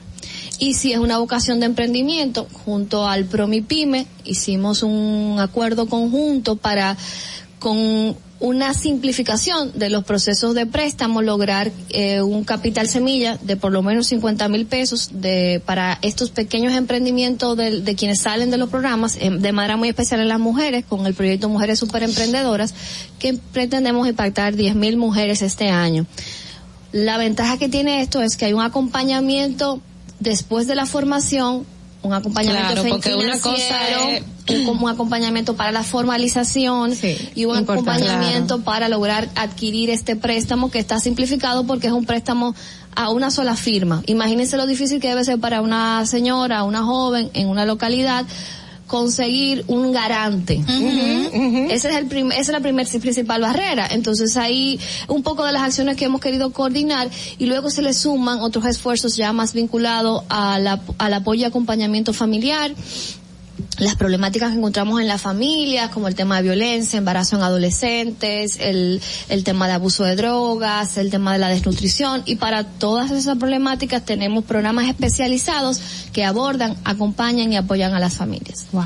Eh, mucho. ah, Yo tengo sí, mucho. Tiene, tiene Dolphy una pregunta. Sí, a mí me gustaría hablar de, de unas declaraciones que, que dio eh, pues Gloria la, eh, en el día de ayer, diciendo que el fraude de más de 20 millones fue ejecutado por un grupo organizado, no solamente de comercios en los que fueron partícipes en la acción, pero que este fraude fue a los bancos y no al Estado dominicano. En esto, la, la preocupación mía y de algunas personas, eh, cuando dicen, bueno, fueron los bancos que fue vulnerado su sistema de pago, eh, entonces ese dinero me lo van a pagar los bancos, lo va a poner el Estado, ese dinero va a ser suplantado simplemente a las personas, los perdieron.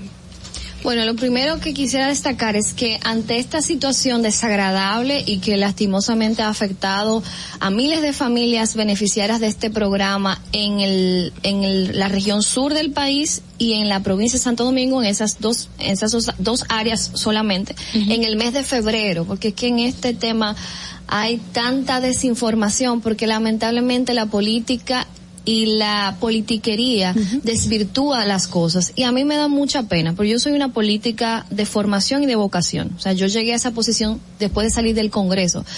Yo fui legisladora hasta siete horas antes de que me juramentaran en este cargo, o sea que yo soy política, o sea, yo no llegué ahí por técnica, o sea, mi, mi visión del Estado es como política y mi accionar es como política y mis respuestas son como política, ante cualquier argumento que he podido escuchar en, en algunos compañeros en los medios, o sea, yo soy política, entonces, como política fui opositora también. Sí. Y como opositora hice una oposición responsable. Y por eso a mí me apena mucho ver que gente de altísimo nivel político asuma esta situación para hacer con ella una herramienta para atacar al gobierno y por eso se ha generado tanta desinformación en torno a lo que ha pasado. Nosotros tenemos desde hace tres semanas informando a la población constantemente de este proceso. Yo lo primero que quisiera decir es que ya nosotros hemos entregado 40 mil tarjetas nuevas a las personas que fueron afectadas que ya la tienen, que ya han utilizado sus subsidios. El dinero que no lo pudieron usar en febrero, ya hay 40 mil personas que tienen ese dinero, esa tarjeta en su mano, entregada por nosotros junto a las entidades bancarias, y ya han, utilizado ese dinero. Estamos trabajando en otra partida que nos falta en la medida que vamos recibiendo las reclamaciones de la gente. Y es probable que identifiquemos también tarjetas, tarjetas que quizá no existían, que es es, algo de lo que este, este, este lamentable hecho nos va a permitir saber, o sea, no se había hecho una actualización de la gente, no se, ha no se había podido hacer en pandemia estos levantamientos casa a casa que comenzamos ahora en el mes de mayo y entonces uno presume que hay gente que quizá puede que no aparezca o que está fuera del país o que sus tarjetas eh, no estaban eh, asignadas a estas personas. O sea, es posible que encontremos punto. eso, es posible, es Sí. posible. Por eso yo le he pedido a la gente, y sobre todo en las entrevistas, que nos permitan concluir este proceso de investigación, que ya con la parte de la parte delictiva y de fraude hay un proceso abierto con la- las entidades de investigación del Estado, la Policía Nacional. El día de ayer el vocero de la Policía Nacional fue muy enfático en los esfuerzos que está haciendo la policía, el Ministerio Público. Bueno, de aquí vamos a yo salgo a reunirnos con la Procuradora General, con el gabinete para justamente dar seguimiento al tema ya del fraude que se ha afectado, que en mis declaraciones de ayer que aunque el corte del, del video, como siempre, no sale completo, eh, más que nada, este se trata de un sistema compartido de, de pago entre el Estado y entidades privadas. Cuando se vulnera, se vulnera el sistema de pago. Esa es la realidad, porque el Estado pagó, el Estado depositó. Entonces, mi comentario fue en ese sentido de que, o sea, esto, esto es más profundo, esto tenemos que darle una investigación más detallada y que el gobierno cumplió con su responsabilidad de hacer el pago y de emitir. Lastimosamente, el método que se utiliza todavía y que estamos, y es bueno también decirlo, que estamos trabajando a toda marcha para cambiar es un método de tarjeta de banda que son tarjetas que no son lo suficientemente seguras y que lastimosamente también muchas de ellas tienen años de vencidas, no un año, cinco, seis, siete años de vencidas. Y esto afectó como una de las vulnerabilidades para que se, se pudieran suplantar. Entonces ahora, luego de este proceso que concluye con la sustitución de esas personas que fueron afectadas, iniciamos lo que sería la migración a tarjetas inteligentes con chip. Ya esto hace un año que venimos, venimos negociándolo con las entidades y, la- y las marcas de las tarjetas para que en el año 2022 comencemos el cambio de manera general de estas tarjetas que además se vinculen a una cuenta de ahorro, que podamos tener una tarjeta que le permita a la gente recibir remesas, una tarjeta que le, le apoye en el proceso de autonomía que estamos vinculando a la gente, que pueda pagar. Es decir, que no solamente sea para el subsidio de la Exacto, o sea, alimentación, sino de instrumento gente- financiero. Un instrumento financiero que le dé libertad, que le dé autonomía y que enseñe a la gente que cuando saque, salga una señora de hacer una capacitación y tengan que sacar una cuenta de banco, ya eso no sea un problema, porque Claro. ya ya tiene una cuenta de banco, ya puede ahorrar, ya puede hacer un pago eh, por una transferencia, puede ir a la farmacia a comprar un medicamento, o sea, que también sea eso eh, como un símbolo de esa autonomía que queremos trasladar en las familias. Gloria, entonces, ¿cuál sería la responsabilidad? Si ya comentas que el Estado cumplió con dar ese dinero, y es al sistema de pago que ha vulnerado, ¿cuál es la responsabilidad de esas entidades privadas? Porque ustedes, o sea, ¿quién va a dar el dinero, por Pero ejemplo? ya se está pagando el dinero. Yo te estoy Pero diciendo que son los se, bancos que lo se le- se la- se ha pagado a 40 mil personas. O sea, Sí. pero eso es eh, las... Es una responsabilidad compartida el, el proceso, esa es la realidad, es una O sea, responsabilidad lo- lo compartida, un sistema privado público, el sistema de pago. Entonces, en esta etapa el banco ha asumido Ok, el pago esa es la de esas de, Esa de es la- esas personas. Evidentemente hay un proceso de investigación y lo que queremos es recuperar ese dinero Claro. porque ese dinero cayó en cuentas. ¿Y cuánto se ha pagado más o menos? Bueno, de los 40 mil estaríamos hablando un poco, ya de- debe estar casi el 60 millones de pesos en, ese proceso. O sea, El- el- el- las entidades privadas lo han, se han Sí, responsabilizado. exactamente. Pero eso desde, desde los primeros casos, ¿verdad? del No el mes de febrero, porque es que... A los casos actuales. Sí, del mes de febrero. En la línea del tiempo es bueno se- que sepamos, y, y me parece que la señora Digna Reynoso, la administradora de subsidios, abundó y abordó sobre esto el día de ayer. Desde que ella entró a ADES, comenzó a identificar situaciones fraudulentas desde el inicio del programa Quédate en casa, desde abril. Me parece que en su momento la, la ex vicepresidenta también eh, dio, dio algunas alertas.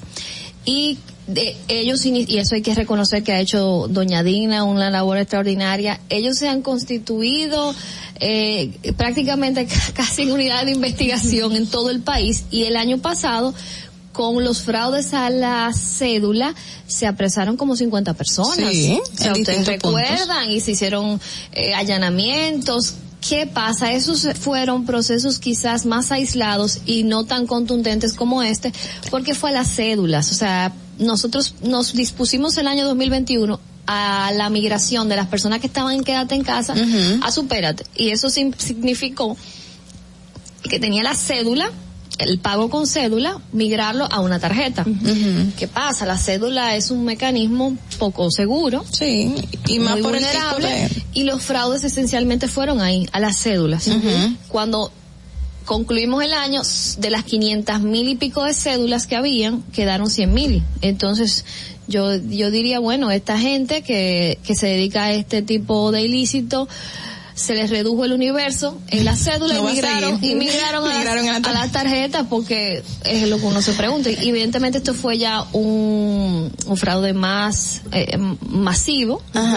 Y que nosotros eh, sé que hay, un- hay y hay un poco de debate que a los colmaderos, o sea, el colmado es el punto de inicio, pero evidentemente el colmado solo no opera. Claro, Gloria, re- Realmente todo el mundo habla de Prosoli, por ejemplo, o habla de Supérate como un programa de ayuda económica, pero sin embargo, de aquí se desprenden otras cosas más allá de lo que habíamos hablado ahorita del tema de las ayudas educativas. Hay otros programas dentro de la dirección, como el tema de los huérfanos por feminicidios. Esto es algo que no se toca casi en los medios de comunicación y mucha gente seguro ni sabía que les pertenecía a ustedes. ¿Qué se está haciendo? ¿Realmente se le está prestando la debida atención a estos niños que quedan, eh, que son víctimas de varias maneras? ¿Y cómo se está identificando? Que eso es algo muy importante. ¿Cómo se identifican? como ese programa hay otros programas que, que son de, de alto impacto y altísima sensibilidad, pero que evidentemente en el debate público no llama la atención, porque lo que llama la atención es eh, estos temas que tienen un matiz más de,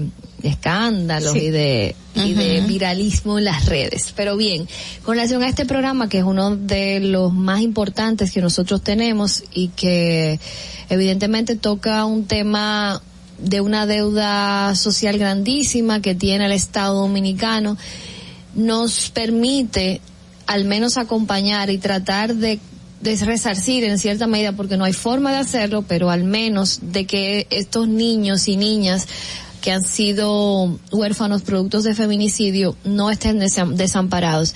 Este programa funciona, tiene un seguimiento y un acompañamiento a, a estas familias, pero evidentemente puede ser mejor, siempre puede ser mejor. Yo creo que hay una gran oportunidad de, de fortalecimiento y junto a Conani eh, hemos estado trabajando en Ministerio de la Mujer porque esto se trabaja en, en coordinación con las tres entidades. Yo soy de la opinión de que esto debería estar bajo la supervisión de Conani y justo estamos en ese esfuerzo como a, a nivel institucional Conani se ha fortalecido tanto. Nuestro deseo es eh, que pueda que pueda ser llevado va a la responsabilidad como órgano rector de, de, de- de todo el tema de niñez, que estos niños y estas niñas estén bajo esta protección. Pero que hemos hecho transitoriamente, que es importante destacarlo, como muy bien señalas, a- hay, había que desarrollar un mecanismo de vinculación para identificar estas familias, por ejemplo, porque el, el mecanismo usual es muy rudimentario, que salió en las redes o salió en el periódico y se trata de contactar la familia. Entonces ahora iniciamos un diálogo con la Policía Nacional para tener un mecanismo directo de información que nos permita, desde que sucede las, este- estos casos, pues ab- abrir esta alerta para que un uno de los psicólogos familiares vaya, visite, haga el levantamiento de la familia y se comience ese acompañamiento. Adicionalmente a esto, producto del programa Supérate Mujer, que es el subsidio para las mujeres que están en casas de acogida por por violencia de género y evitando feminicidio, se agregaron también a, lo- a estos niños. En un subsidio especial, son 10 mil pesos mensuales que se le da a la familia, 6 mil 500 pesos en efectivo y 3 mil 500 pesos en subsidio para alimentos, para que estas familias puedan tener un apoyo y, y una especie de, de de pensión, si se pudiera decir, sobre todo porque son las abuelitas, Son en muchos de los casos que quienes están a cargo de, de estos niños, hay algunos que son las hermanas mayores, o sea, es muy diverso. pariente- el un pariente pariente que más cercano que queda a cargo, que es el acogedor de estos niños, a veces son tres, cuatro niños. Nosotros tenemos un caso muy, de verdad, muy emblemático que es en el municipio de Los Alcarrizos, una familia de tres niños, do- dos niñas y dos niños y una niña. Cuando llegamos a la institución se había iniciado un proceso para reconstruirle la casa porque la abuela eh, vivía en unas condiciones muy precarias y los niños se, se tuvieron que dividir en Conani, en varias eh, casas de acogida de Conani. Bueno, logramos arreglar la casita con, con, con todo el esfuerzo que se hizo de manera coordinada. Entonces, la señora estaba, es, es un ejemplo de, de la articulación interinstitucional que me gusta citar. La señora necesitaba una operación, el equipo regional conectó con el equipo de salud de ese, de esa, de ese municipio y se logró operar la señora. Con Nani inmediatamente con, culminamos la casa y se le amuebló su casa, el plan social también apoyó. No- le llevaron a los niños, o sea, logramos articular con Conani para que ese Es mismo decir, día que hubo una reunificación Claro, familiar. Una reunificación familiar, eh, los niños había que inscribirlo en el colegio, en la escuela, la directora regional de educación nos apoyó con el cupo de los muchachos, la gente del ayuntamiento le buscó los útiles, ¿sabes? Es, es un esfuerzo es una, es una buena práctica, es una buena práctica, es el ideal que queremos, pero no te quiero desaprovechar porque eres política y ahora mismo el Partido Revolucionario Moderno tiene un problema, tiene su convención, van a elegir, cambiaron los estatutos, hay un conflicto interno y que todo el mundo dice, el PRM salió del PRD y no se quiere repetir lo mismo que hubo. Entonces, ¿Por qué se toma la decisión de que ahora la base no va a elegir a sus autoridades y este esta situación que se está dando al interno del Partido Revolucionario Bueno, yo, Moderno? yo lo primero que quiero decirte es que no hay ningún problema en el PRM. Hay democracia. Y en la democracia hay conflictos y diferencias. Lastimosamente en el país hay una cultura de evitar los conflictos que, que es penoso. O sea, eso es la democracia, el debate, eh, la diferencia de ideas. Y si algo ha caracterizado al PRM es justamente eso, que hay posiciones diversas, que hay apertura y que todo el mundo dice lo que piensa. Y Pero el cambio evidentemente- para no, elegir- evidentemente hay mecanismos que establecen las organizaciones para dirimir sus diferencias y esa es la democracia. Antes nos entrábamos a golpe en la antigüedad para resolver un problema, ahora vamos y votamos. O hacemos, definimos un mecanismo de democracia representativa dentro de lo que está el tema de la representación por delegados, que no se modificó ahora. Es bueno destacar eso. El método de elección de convención de delegados está desde la fundación del partido. No fueron los elementos que se cambiaron.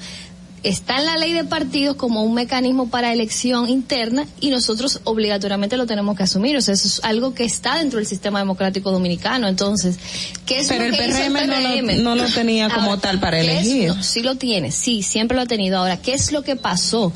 En otro contexto, ante otra coyuntura, el, el partido tenía una necesidad de fortalecimiento estructural y por eso decide abrir una, a una convención, a unas primarias con el voto universal.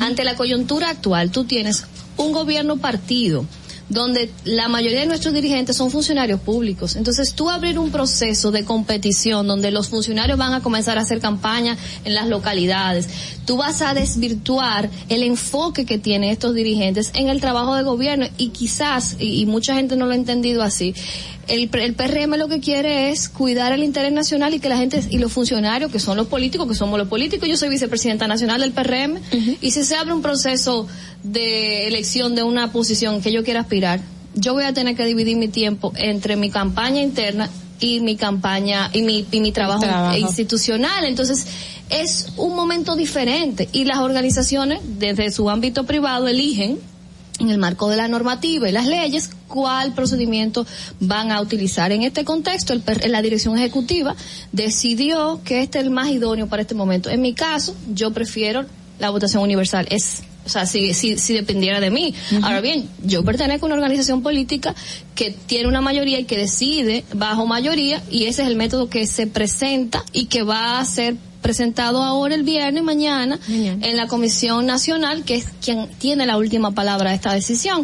Pero evidentemente uno interpreta que va a ser así. Entonces, eh, es un proceso de- normal de un partido político vuelvo y lo digo, yo prefiero un proceso más democrático, de más participación, donde haya una participación universal, pero también tengo el sentido político de entender que someter a un partido de gobierno a un proceso interno de votación, que es una elección, es entonces elección. vuelve una elección, a competir, a anticipar candidaturas, por ejemplo, los que van a aspirar a diputados, a senadores, eso genera conflicto en, la- en la- en los territorios, se descuida el trabajo institucional y eso no es lo que queremos. O sea, al final, este es un momento muy delicado para el país donde tanto el PRM como el presidente quiere que la prioridad sea el trabajo para la gente. Bueno, esperamos que, que esto se mantenga en paz. Todos estamos esperando. sí, claro que sí. eh, que mañana pues todo pase con Que calma. no haya que sillas, no haya, sí. sí, y que- y que- y que- lo épico. No hay nada de eso. Sí, que no tra- y que no traiga No problemas más allá, porque no queremos que se repita un PRD punto dos. 2.0. 2.0. Eh, queremos agradecer y decirle que si fuera por nosotros nos quedábamos con usted el día entero, una de las personas. Conmigo, no usted, yo tengo 35 años, yo soy muy joven, por favor. Pues contigo, entonces, el día entero una persona muy interesante, una persona que explica muy bien y que nos da luz, nos da claridad, que es lo que necesitamos los dominicanos ante todas las cosas que vienen diciéndose en, en los medios de comunicación, eh, para que nosotros sepamos por dónde vamos. Señores, 8 y 34 de la mañana, el tiempo se va volando cuando Gloria Reyes está con nosotros. Muchísimas gracias Muchas por estar con nosotros. Vamos a hacer una breve pausa y regresamos con Distrito Informativo. Atentos, no te muevas de ahí. El breve más contenido en tu distrito informativo. El turismo no estaba entrando aquí a Samaná. Era muy mínimo. La pandemia y la situación del peaje fueron dos cosas difíciles. El peaje sombra, le han quitado los precios, está entrando más turismo aquí a Samaná, más personalidades, no solamente yo, sino todo Samaná, todas las comunidades como las galeras, la terrena, todo el sector turístico, estamos dando gracias a Dios. Estamos muy satisfechos, orgullosos. Aquí hubo un cambio, yo diría 100%. Nuestro señor presidente, que Dios lo bendiga mucho, nos ha facilitado muchas cosas aquí. Ahora no, ahora gracias a Dios todo el mundo aquí en Samaná. Estamos felices de la vida. Gobierno de la República Dominicana. Síguenos en nuestra cuenta de Instagram para mantenerte informado de todo lo que sucede en el programa. Arroba Distrito Informativo. Glen Beauty Salón con su Nails Bar Spa y Estética. Somos un centro equipado con las mejores tecnologías de belleza y un personal capacitado listo para que tengas una experiencia glam. Contamos con las técnicas más avanzadas de uñas, spa y centro de estética. Somos especialistas en reparación e hidratación de cabello botox capilar. Glam tiene para ti todo lo que necesitas para consentirte. Visítanos en la prestigiosa zona de Bellavista. Llámanos y reserva tu cita al 809-333-5174 y al WhatsApp 849-255-5174. Tenemos un espacio para ti. Glam Beauty Salon, Nails Bar, Spa y Estética. Y, y- y aquí está el equipo del gusto, la bella Dolphy Peláez. Busquen un suape y busquen un recogedor porque me voy a regar. Lo acompaña ñonguito. Usted se sacrifique tanto en su oficina hasta las 8 de la noche. El importado Harold Díaz. Lo mío es de hilo de Yedella. La más reciente adquisición, el actor más cotizado, más no, el mejor pagado, Oscar Carrasquillo. Y el hombre que gana menos que su mujer tiene que se sienta negro en la cama, en la intimidad. La enérgica, la del gritico, Samantha Díaz. Y quiero que sepan que tengo dos semanas haciendo dieta y ¿saben lo que he perdido? ¿Qué perdí? ¿Cuál? Tiempo. 14 días de felicidad. Nuestra chama importada, Caterina Mesti. El otro está malhumorado, señores. Usted le tira un beso por la ventana. Juan Carlos Pichardo. Señores, esto es el gusto de las 12. Sintonice a partir de las 12 del mediodía por La Roca 91.7. Si quieres más diversión, no busques, no hay más. Te acompañan de lunes a viernes, de 12 a 2 de la tarde por La Roca 91.7 FM. El, el gusto de las 12. Soy Yulisa de la Cruz, soy estilista en belleza. Yo decidí mudarme para acá, pero yo no tenía dinero. Me hablaron de Banca Solidaria Promipyme. Con el primer préstamo compré un sillón y empecé a comprar cositas para el salón. Con el último préstamo que me dieron, pagué todas las deudas que tenía de esos préstamos diarios y semanales. Le exhorto a todas las mujeres emprendedoras, estilistas, que vayan a Promipyme. El país va por buen camino porque el gobierno no ha abierto muchas puertas. Estoy mejor ahora, gracias a Dios. Y luego a Promipyme y al presidente de la República. Me siento agradecida. Gobierno de la República Dominicana. Si quieres participar en el programa, envíanos tu nota de voz o mensaje escrito al WhatsApp 862-320-0075. 862-320-0075. Distrito Informativo. ¿Viste qué rápido? Ya regresamos a tu Distrito Informativo. 8 y 38 de la mañana. Gracias por su sintonía. Muy interesante la entrevista que tuvimos eh, en este momento con Gloria Reyes. Eh, faltaron muchísimas cosas, pero eh, no sé, con tantas cosas que están ahora en los planes sociales activas, pues eh, yo creo que necesitaríamos un programa completo con ella y no, No. sé si ella tendrá las dos horas disponibles. Si se llevan de ogla. Si se llevan de ogla. Señores, aquí me hacen bullying y voy a demostrar que me están haciendo bullying, pero negativo, no apures. Pero algo de, de lo que hablaba y, y da mucha pena. Gloria decía que la mayoría de los afectados son del sur y Santo Domingo Este. Y, en- y cuando tú te vas al mapa de pobreza, en el caso del sur tienes las, que es donde están los mayores índices de pobreza, donde están las mayores personas también beneficiarias con el programa Solidaridad. Es decir, que quienes se dedicaban a eso se aprovechaban de la ignorancia, el desconocimiento, tanto en aspectos tecnológicos como de la propia ignorancia de- eh, eh, que tiene una persona humilde, pobre, que, que simplemente confía en el colmadero y va y le dice, no hay o no le pasaron la tarjeta y la persona entonces se va endeudando. Esto, esto realmente aplica y amerita sanciones drásticas porque es una práctica que no se puede dejar pasar por alto.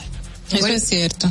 Por Mira, otro- hay, hay, eh, Por otro lado, el- el- hablando de subsidio, el presidente Luis Abinader, pues encabezará en el día de hoy una rueda de prensa hablando sobre los subsidios. Eso es justamente cuando se acaba este programa, porque el acto está pactado para las nueve de la mañana en el Palacio Nacional.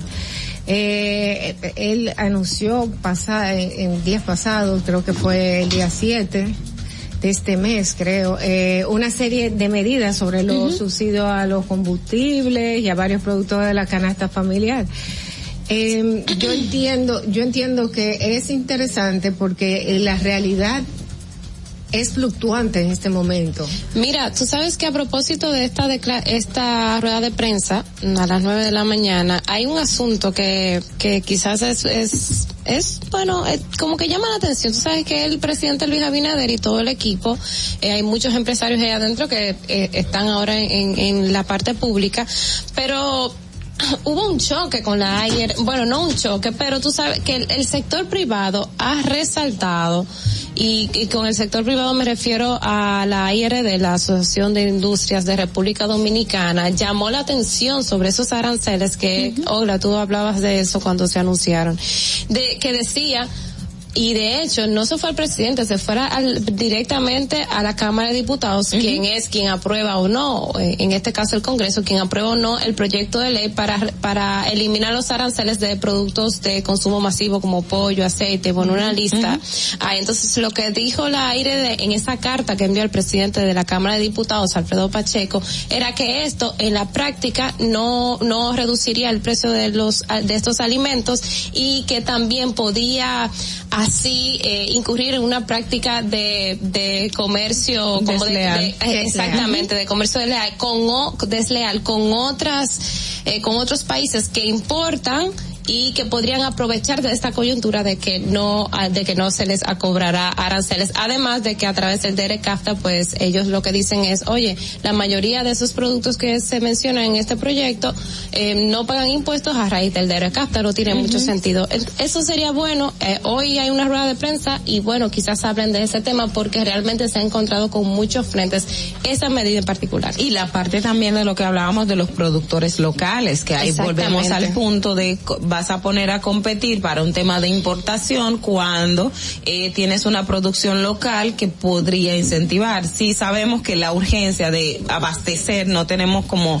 y, y eso hay que ver la estadística porque he escuchado a muchos hablar de que el 80% de lo que se produce aquí se consume. Entonces hay que ver hasta qué punto la producción local no puede su- eh, suplir la necesidad completa. O sea que, que son varios elementos que entiendo que, que se deben tomar en cuenta y, y revisarse a la luz de esas disposiciones que son buenas las intenciones. Lo que hay que ver es el mecanismo. Ustedes saben que todos esos temas que ustedes han tocado ahora mismo, el tema de los subsidios, el fraude que se le ha hecho a los robos, eh, al, a las tarjetas de solidaridad anteriormente llamadas así, ahora supérate, solo afecta a los ciudadanos más empobrecidos del país. O sea, la gente cree aquí que cuando hace ese tipo de acciones se está haciéndole un daño a un político, un go- al gobierno, pero no, lamentablemente solo le está haciendo daño a aquel que está en su casa esperando una simple ayudita. Y también este mismo tema de los subsidios de, de los, o sea, los aranceles de estos alimentos que se van a importar, lamentablemente no ayudan al productor dominicano, que es el que se está fajando en la tierra, en el campo, que su hijo tuvo que dejar eh, donde vive para venir a la ciudad a pasar trabajo, porque lo que está haciendo allí su papá no le genera. Entonces, esas son situaciones eh, que tú dices, conchole, solamente estamos afectando a la población más empobrecida o a la población que quiere trabajar y que no sabe cómo va a poder hacerlo, creyendo que le estamos haciendo daño a otras personas. Bueno. Pero, eh, es lo, lo que digo, am, además de la IRD, hay otras instituciones que también eh, se han mostrado en contra de esta, de esta medida. Bueno, eh, va- señores, vamos a hacer una breve pausa. Tenemos que regresar inmediatamente con más informaciones para ustedes ya de, de- de despedida del programa, pero que son de último minuto. Quédense con nosotros. Atentos, no te muevas de ahí. El breve más contenido en tu distrito informativo. Y, y- y aquí está el equipo del gusto, la bella Dolphy Peláez. Busquen un suape y busquen un recogedor porque me voy a regar. Lo acompaña ñonguito. Usted se sacrifique tanto en su oficina hasta las 8 de la noche. El importado Harold Díaz. Lo mío es de hilo de Yedella. La más reciente adquisición, el actor más cotizado, más no, el mejor pagado, Oscar Carrasquillo. Y el hombre que gana menos que su mujer tiene que se sienta negro en la cama, en intimidad. La enérgica, la del gritico, Samantha Díaz. Y quiero que sepan que tengo dos semanas haciendo dieta y ¿saben lo que he perdido? ¿Qué perdí? ¿Cuál? ¿Qué tiempo? 14 días de felicidad.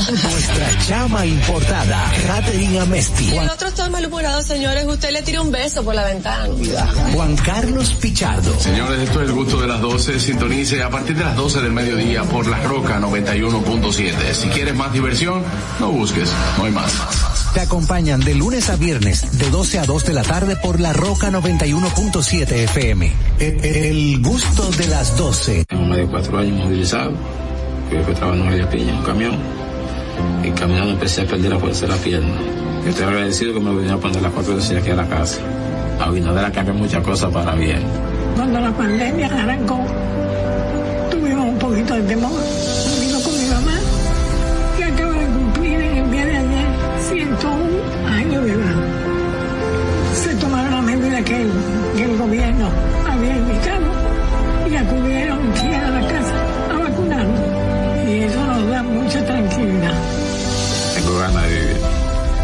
Tengo ganas de vivir. Tengo muchas ganas de vivir, por eso me estoy cuidando.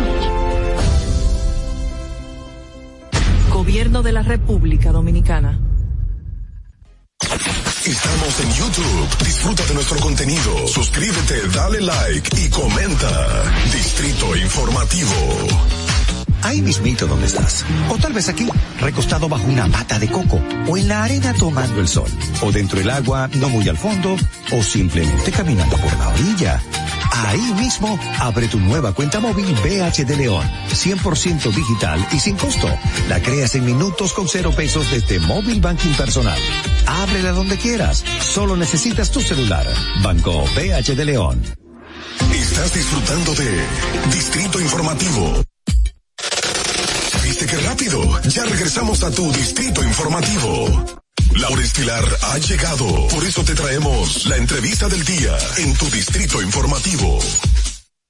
8 y 47 de la mañana en Distrito Informativo y vamos a recibir a nuestro invitado eh, del día de hoy, también eh, un invitado muy importante que estábamos esperando y llegó, aspirante a la presidencia de la República Dominicana, miembro del PRM, Guido Gómez Mazara. ¿Cómo estás? Gracias, Bienvenido, un muchas placer. gracias. Yo creo que tenemos que entrar en materia rapidito porque nos quedamos Con una sola aclaración. Yo aspiro a la presidencia del, Del partido. Y no es verdad que aspiras a la presidencia de la República Dominicana. Tú sabes que dice Eclesiastés que todo tiene su tiempo bajo el sol. Y yo aspiro en esta coyuntura a la presidencia del partido. Mira, y con relación a la presidencia del partido, pues justamente hemos hablado de eh, las denuncias y los temas que se ha- han surgido en este tema con el mecanismo de elección de la, del, para la elección de los de los de la de la directiva del PRM y que eh, fue modificado el estatuto y que mañana se va a someter. Entonces, ¿qué, qué hay en este punto y si ustedes pueden plantear una, un mecanismo distinto a lo que se está proponiendo para la elección? Con mucho gusto, gracias por la invitación. Miren, usted no estaba nacida ninguna, pero en la tradición partidaria del viejo partido, el doctor Peña Gómez, entre sus legados, estableció el voto universal directo y secreto. Término práctico, que los pobres también tengan derecho a votar. Eso es lo que significa. Lo de abajo, lo humilde. Bien. Nos fuimos de la vieja casa porque íbamos a construir un partido democrático, porque allá no había espacios democráticos. ¿O es mentira? No, verdad. vemos los resultados. Entonces llegamos ahora y en el proceso de modificación estatutaria, Eddie Olivares coordina una comisión que le dice a la dirección ejecutiva, no, el voto tiene que ser universal, directo y secreto. Y cuando va a la dirección ejecutiva, dice, no, hay que adicionarle dos modalidades, convención de delegados y convención de dirigentes. ¿Y eso fue cuándo? Hace un mes. Hace un mes. Claro, el argumento es, no, que la ley electoral permite esa modalidad. No. La ley electoral habla, en su artículo 27, lo siguiente, en su artículo 45, dice que para la elección del voto popular, los partidos pueden hacer eso. Le hace diputados, senadores, alcaldes, regidores y presidentes. No para la dirección del partido. Entonces, nosotros hemos dicho, primero que en un partido de un millón punto ocho de personas, que 2.400 personas decidan por un millón punto ocho, eso es antidemocrático, totalmente. En el fondo es permitir que una élite decida. Si yo me llamo Chini, por ejemplo, que es el dirigente fundamental de nosotros de San Luis, y quiere ser regidor, él no tiene que ganar en la base. Tiene que consultar con los delegados y que a su vez el partido le autorice, pero eso estamos en el siglo XXI, no es así. Que, lo auto- que le autorice para poder eh, postularse. Sí, porque la validación termina en la dirección ejecutiva del partido. Antes no, antes tú votabas y si ganabas no hay problema. Entonces es una discusión sobre valores democráticos. La gente dice, no Guido, señoritas, distinguidas damas, un día como hoy, hace 47 años, mataron a Orlando Martínez. Y si en este país un grupo de dirigentes de mi partido, propio de la cultura popi, de esta sociedad, no saben que para llegar al derecho de votar hubo muchos años de sacrificio, historia, sangre, represión, persecución. Si ellos quieren disolver eso, yo lo lamento. Pero un partido político es un instrumento para servirle democráticamente a la gente. Bueno, si mañana aprueban, ¿qué vas a hacer? Perdón. dale, dale. Si mañana... No, la, la ley me da herramientas, yo voy al Tribunal Superior Electoral. ¿Tú te acuerdas que yo le decía a muchos de ustedes, yo le voy a ganar a Miguel en el Tribunal Superior Electoral? Sí. Una Ujú. sentencia 019-2014. ¿Ustedes no recuerdan eso? Que Sí, hasta sí. el jefe del Tribunal Superior Electoral le quitaron la escolta. Sí, Entonces, todavía. Peralta fue hizo, hizo una crisis por eso. Yo dije, yo le voy a ganar esa. Hay 200 decisiones en el Tribunal Superior Electoral y en el Constitucional. ¿Y usted cree que eso no puede dañar el partido, el hecho de llevar a las instancias eh, judiciales una decisión como esta? No, Porque señorita. eso es lo que, eh, perdón, que no lo digo yo, lo dicen Ah, no, sus claro, compañeros, claro. que eso Pero- dañará, pero que vamos a evitar primero, en la eso, que democracia- como que está exagerando No, mucho. no. En la democracia el disenso es lo que alimenta el encuentro de las ideas. No puede haber partido sin democracia interna. Si no hay democracia, es un club social, no un partido político. Pero en segundo lugar, yo quiero decirle que lo que daña un partido y le hace ruido es no practicar la democracia. Si no, pregúntale al PLD, que se dividió. Si no, pregúntale al PRD, que se dividió. Pero vamos a hacer un ejercicio en América Latina. ¿Por qué el APRA fracasó? ¿Por qué fracasó el PRI? ¿Por qué fracasó Acción Democrática y COPEI? Los partidos políticos no pueden estar al servicio de las élites, al servicio de la gente. Y frente a eso hay valores sustanciales que para mí son innegociables. Pero la gente dice que soy yo. No, no he Guido. Es que Eddie Olivares. De los cuatro que queremos competir a la presidencia del partido, tres, Severino Olivares y yo queremos voto universal directo y secreto. Este voto universal, directo y secreto, no tomaría demasiado tiempo y entonces ustedes saldrían de, de- del plazo. No, eso se hace en un día. En un día. Sí, claro. El voto se hace en un día. En un día. La gente votilla. ¿Y a quién fue que se le ocurrió una cambiar, pregunta, cam- una pregunta. cambiar? Y Luis no ganó la convención con el voto universal directo y secreto. Sí, pero Y Paliza no ganó la presidencia con el voto universal directo y secreto. ¿Y por qué lo quieren cambiar ahora? con el voto directo y secreto. Sí, ellos ganaron su proceso. Que ellos, dijeron que no se había hecho esa, esa modalidad, que el partido anteriormente estaba concentrado en oposición y fue a gobierno y que es la primera vez que se va a hacer una elección así. Pero ¿cuál es la, el argumento que tienen esas personas que han decidido que se Ah, no, cambie? yo le voy a decir uno y se van a reír. ¿Cuál? Que la crisis de Ucrania y de Rusia impacta a la economía dominicana y que el partido no se puede embarcar en eso. ¿Qué, qué costo llevaría esta, esta votación? Ningún tipo de costo porque eso es la Junta que lo supervisa. Pero, por ejemplo, un costo. Es la Junta Central Electoral que supervisa ese proceso. ¿Quiénes serían los delegados? ¿Cómo lo van a escoger? Porque yo escuché el otro día que decían que 35 diputados apoyaban a Olivares, o sea que tenía una muy buena cantidad de personas que lo iban a apoyar. Entonces, eh, si estos vienen siendo los delegados, de alguna manera u otra tiene la de ganar. comisión de diputados no tiene No, que ver con delegados. Delegado es un mecanismo de, su nombre lo dice, de delegación, de transferir derecho a un tercero. Y eso en la democracia no es posible. O sea, en Estados Unidos la gente vota universal en un colegio electoral. ¿Estamos? Es como que yo le diga mañana, Luis Abinader va a competir en el 24 y él no quiere el voto universal, que lo viera por delegado. Pero, o sea, discutir en el siglo XXI eso es una locura. Eso es decirle a la gente, mire, usted es bueno, compañero, para elegir la dirección, para ser los diputados, pero para la dirección del partido usted no puede. Pero eso es un apartheid en el siglo XXI, es una locura. Y ustedes mañana pueden proponer una, un mecanismo de elección dire- diferente a Es este que, se quiere aprobar. El voto universal, directo y secreto. Pero para que se, para, porque mañana se tiene que decidir si No, se aprueba o De no. conformidad con el reglamento interno, ellos pueden ratificarlo o rechazarlo. Ajá, entonces, pero ustedes no pueden proponer algo distinto a lo No, que es que está propuesto. Está, pro- está propuesto. Sí, ok. ya. Pero tú sabes cuál es, lo- ¿tú sabes cuál es el fondo de todo eso. Bueno. El que prefiere la ¿cuál es élite el- del partido no tiene la simpatía y quieren buscar un mecanismo alternativo para dejarlo. Eso es. Pero dice que tiene el 70%. Está bien, pero oye, te voy a decir una cosa. Si él tiene los 70 o 79. Si él tiene 79, exacto. Con más razón vamos a una convención. No debería de haber miedo. No debería Si tiene, el que tiene 79 es una convención. Eso se me parece a las encuestas de Gonzalo. Ah. Claro, hombre. Miren, ustedes trabajan en los medios, pero aquí hay una propensión a creer que cuando usted induce percepción, usted lo transforma en realidad. Mira, nosotros le ganamos en las elecciones a los líderes de opinión, a las bocinas, a, a- a todos los opinadores. Le ganamos. Mire, mi hermana, cuando un- una idea penetra en el corazón de la gente, no hay fuerza humana que la detenga. Olvídense de eso. Guido, pero eh, dices que no tiene un costo al partido, pero tiene un costo al país. No. No tiene un Es costo al es- país. Eso es el del bolsillo de nosotros, los ciudadanos. es lo que te digo, nosotros Claro. vamos a tener lo que pagar. No, pero eh, ninguna ley electoral se hace para que por el impacto económico que tenga no se cumpla. Las leyes se hacen para cumplirla. Puro y simple. Ellos dicen que es diferente el partido que no era de gobierno a un partido de gobierno y que se están cuidando para que quienes no fueron de ese PRM que cuando guayó la yuca no estuvieron, no pasen ahora a, a integrar el partido y dañe eh, lo que han trabajado. Pero guayar la yuca. Ajá, Pero yo creo que yo no me siento aludido con eso. No, no sé, pero eso es una de las, ese es uno de mira, los argumentos yo, que mira, ellos dicen. a una joven distinguida de ustedes, yo no hago este tipo de argumentos, pero me provocaste y te voy a responder. Exacto. Para no mí- yo, para- pues no, fueron no, ellos, no, claro. Pero para mí guayar la yuca es otra cosa, es una Ok. expresión popular. Pero mira cómo es guayar la yuca. A mí me mataron mi papá, ¿verdad? Me lo mataron. Tú lo sabes, ¿verdad? claro. Bien. En época de mucha dificultad. A mí mataron mi tío en época de mucha dificultad. Me mataron mi mamá. Mi familia no vive de una fundación. Yo no tengo vínculo con el Estado. Mi esposa no trabaja en el gobierno. Mis hijas no trabajan en el gobierno. Mi mamá no trabaja en el gobierno. Para mí la política es algo más trascendente que guayar la yuca. Es defender valores, convicciones. Entonces, pregunta a quien dice que no se ha guayado la yuca.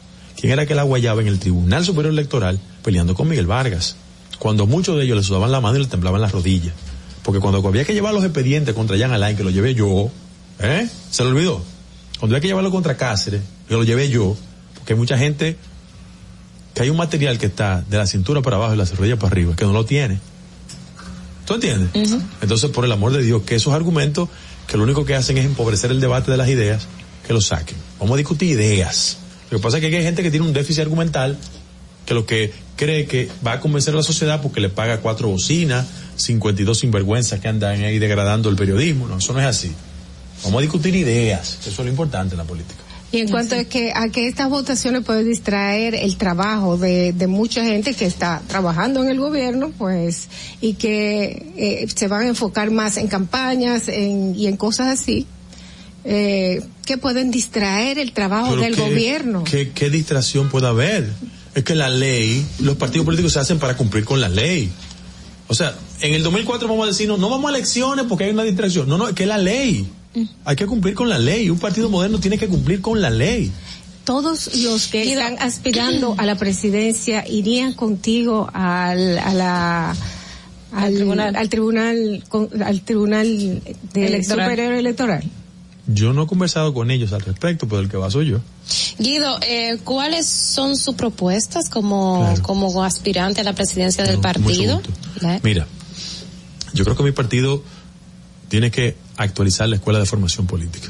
Es lamentable que un partido con siete años no tenga una escuela de formación política. Y peor aún, le exija currículum a los compañeros cuando no tiene la capacidad de formarlos.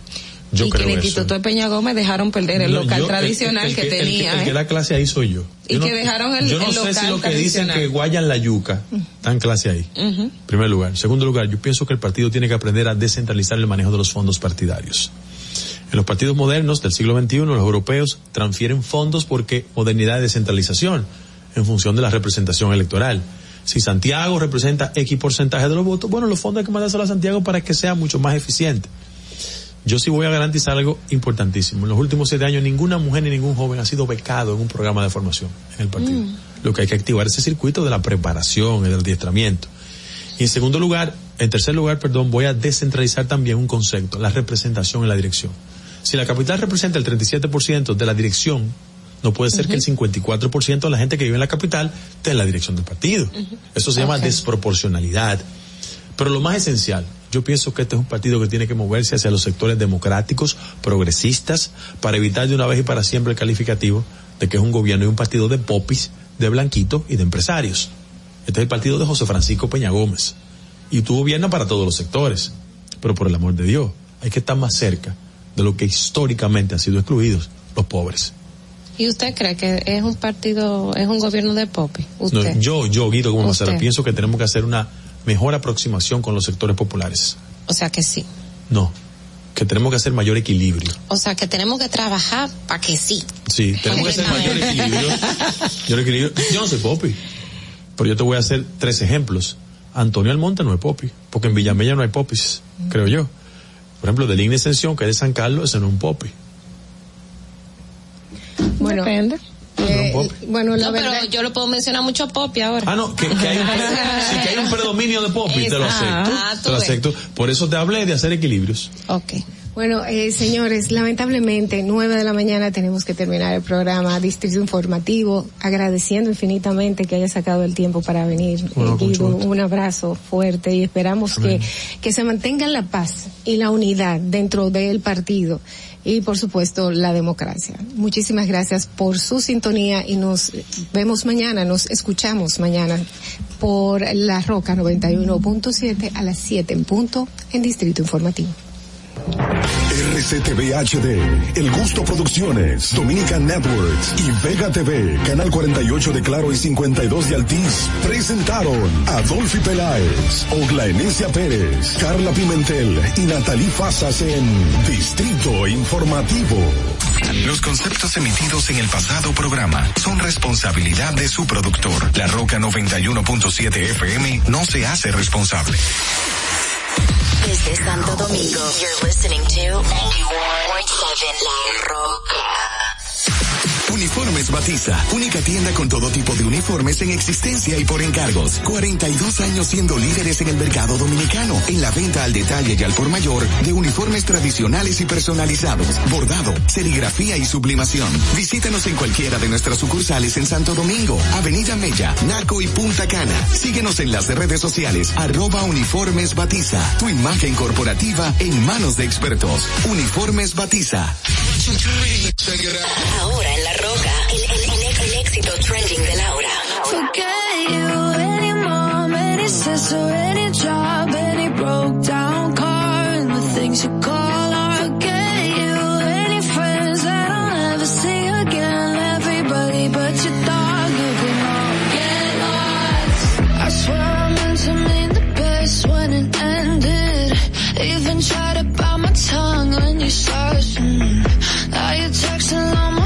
Friends, asking questions. They never even liked you in the first place. Dated a girl that I hate for the attention. She only made it two days with a connection. It's like you'd do anything for my affection. You're going all about it in the worst ways.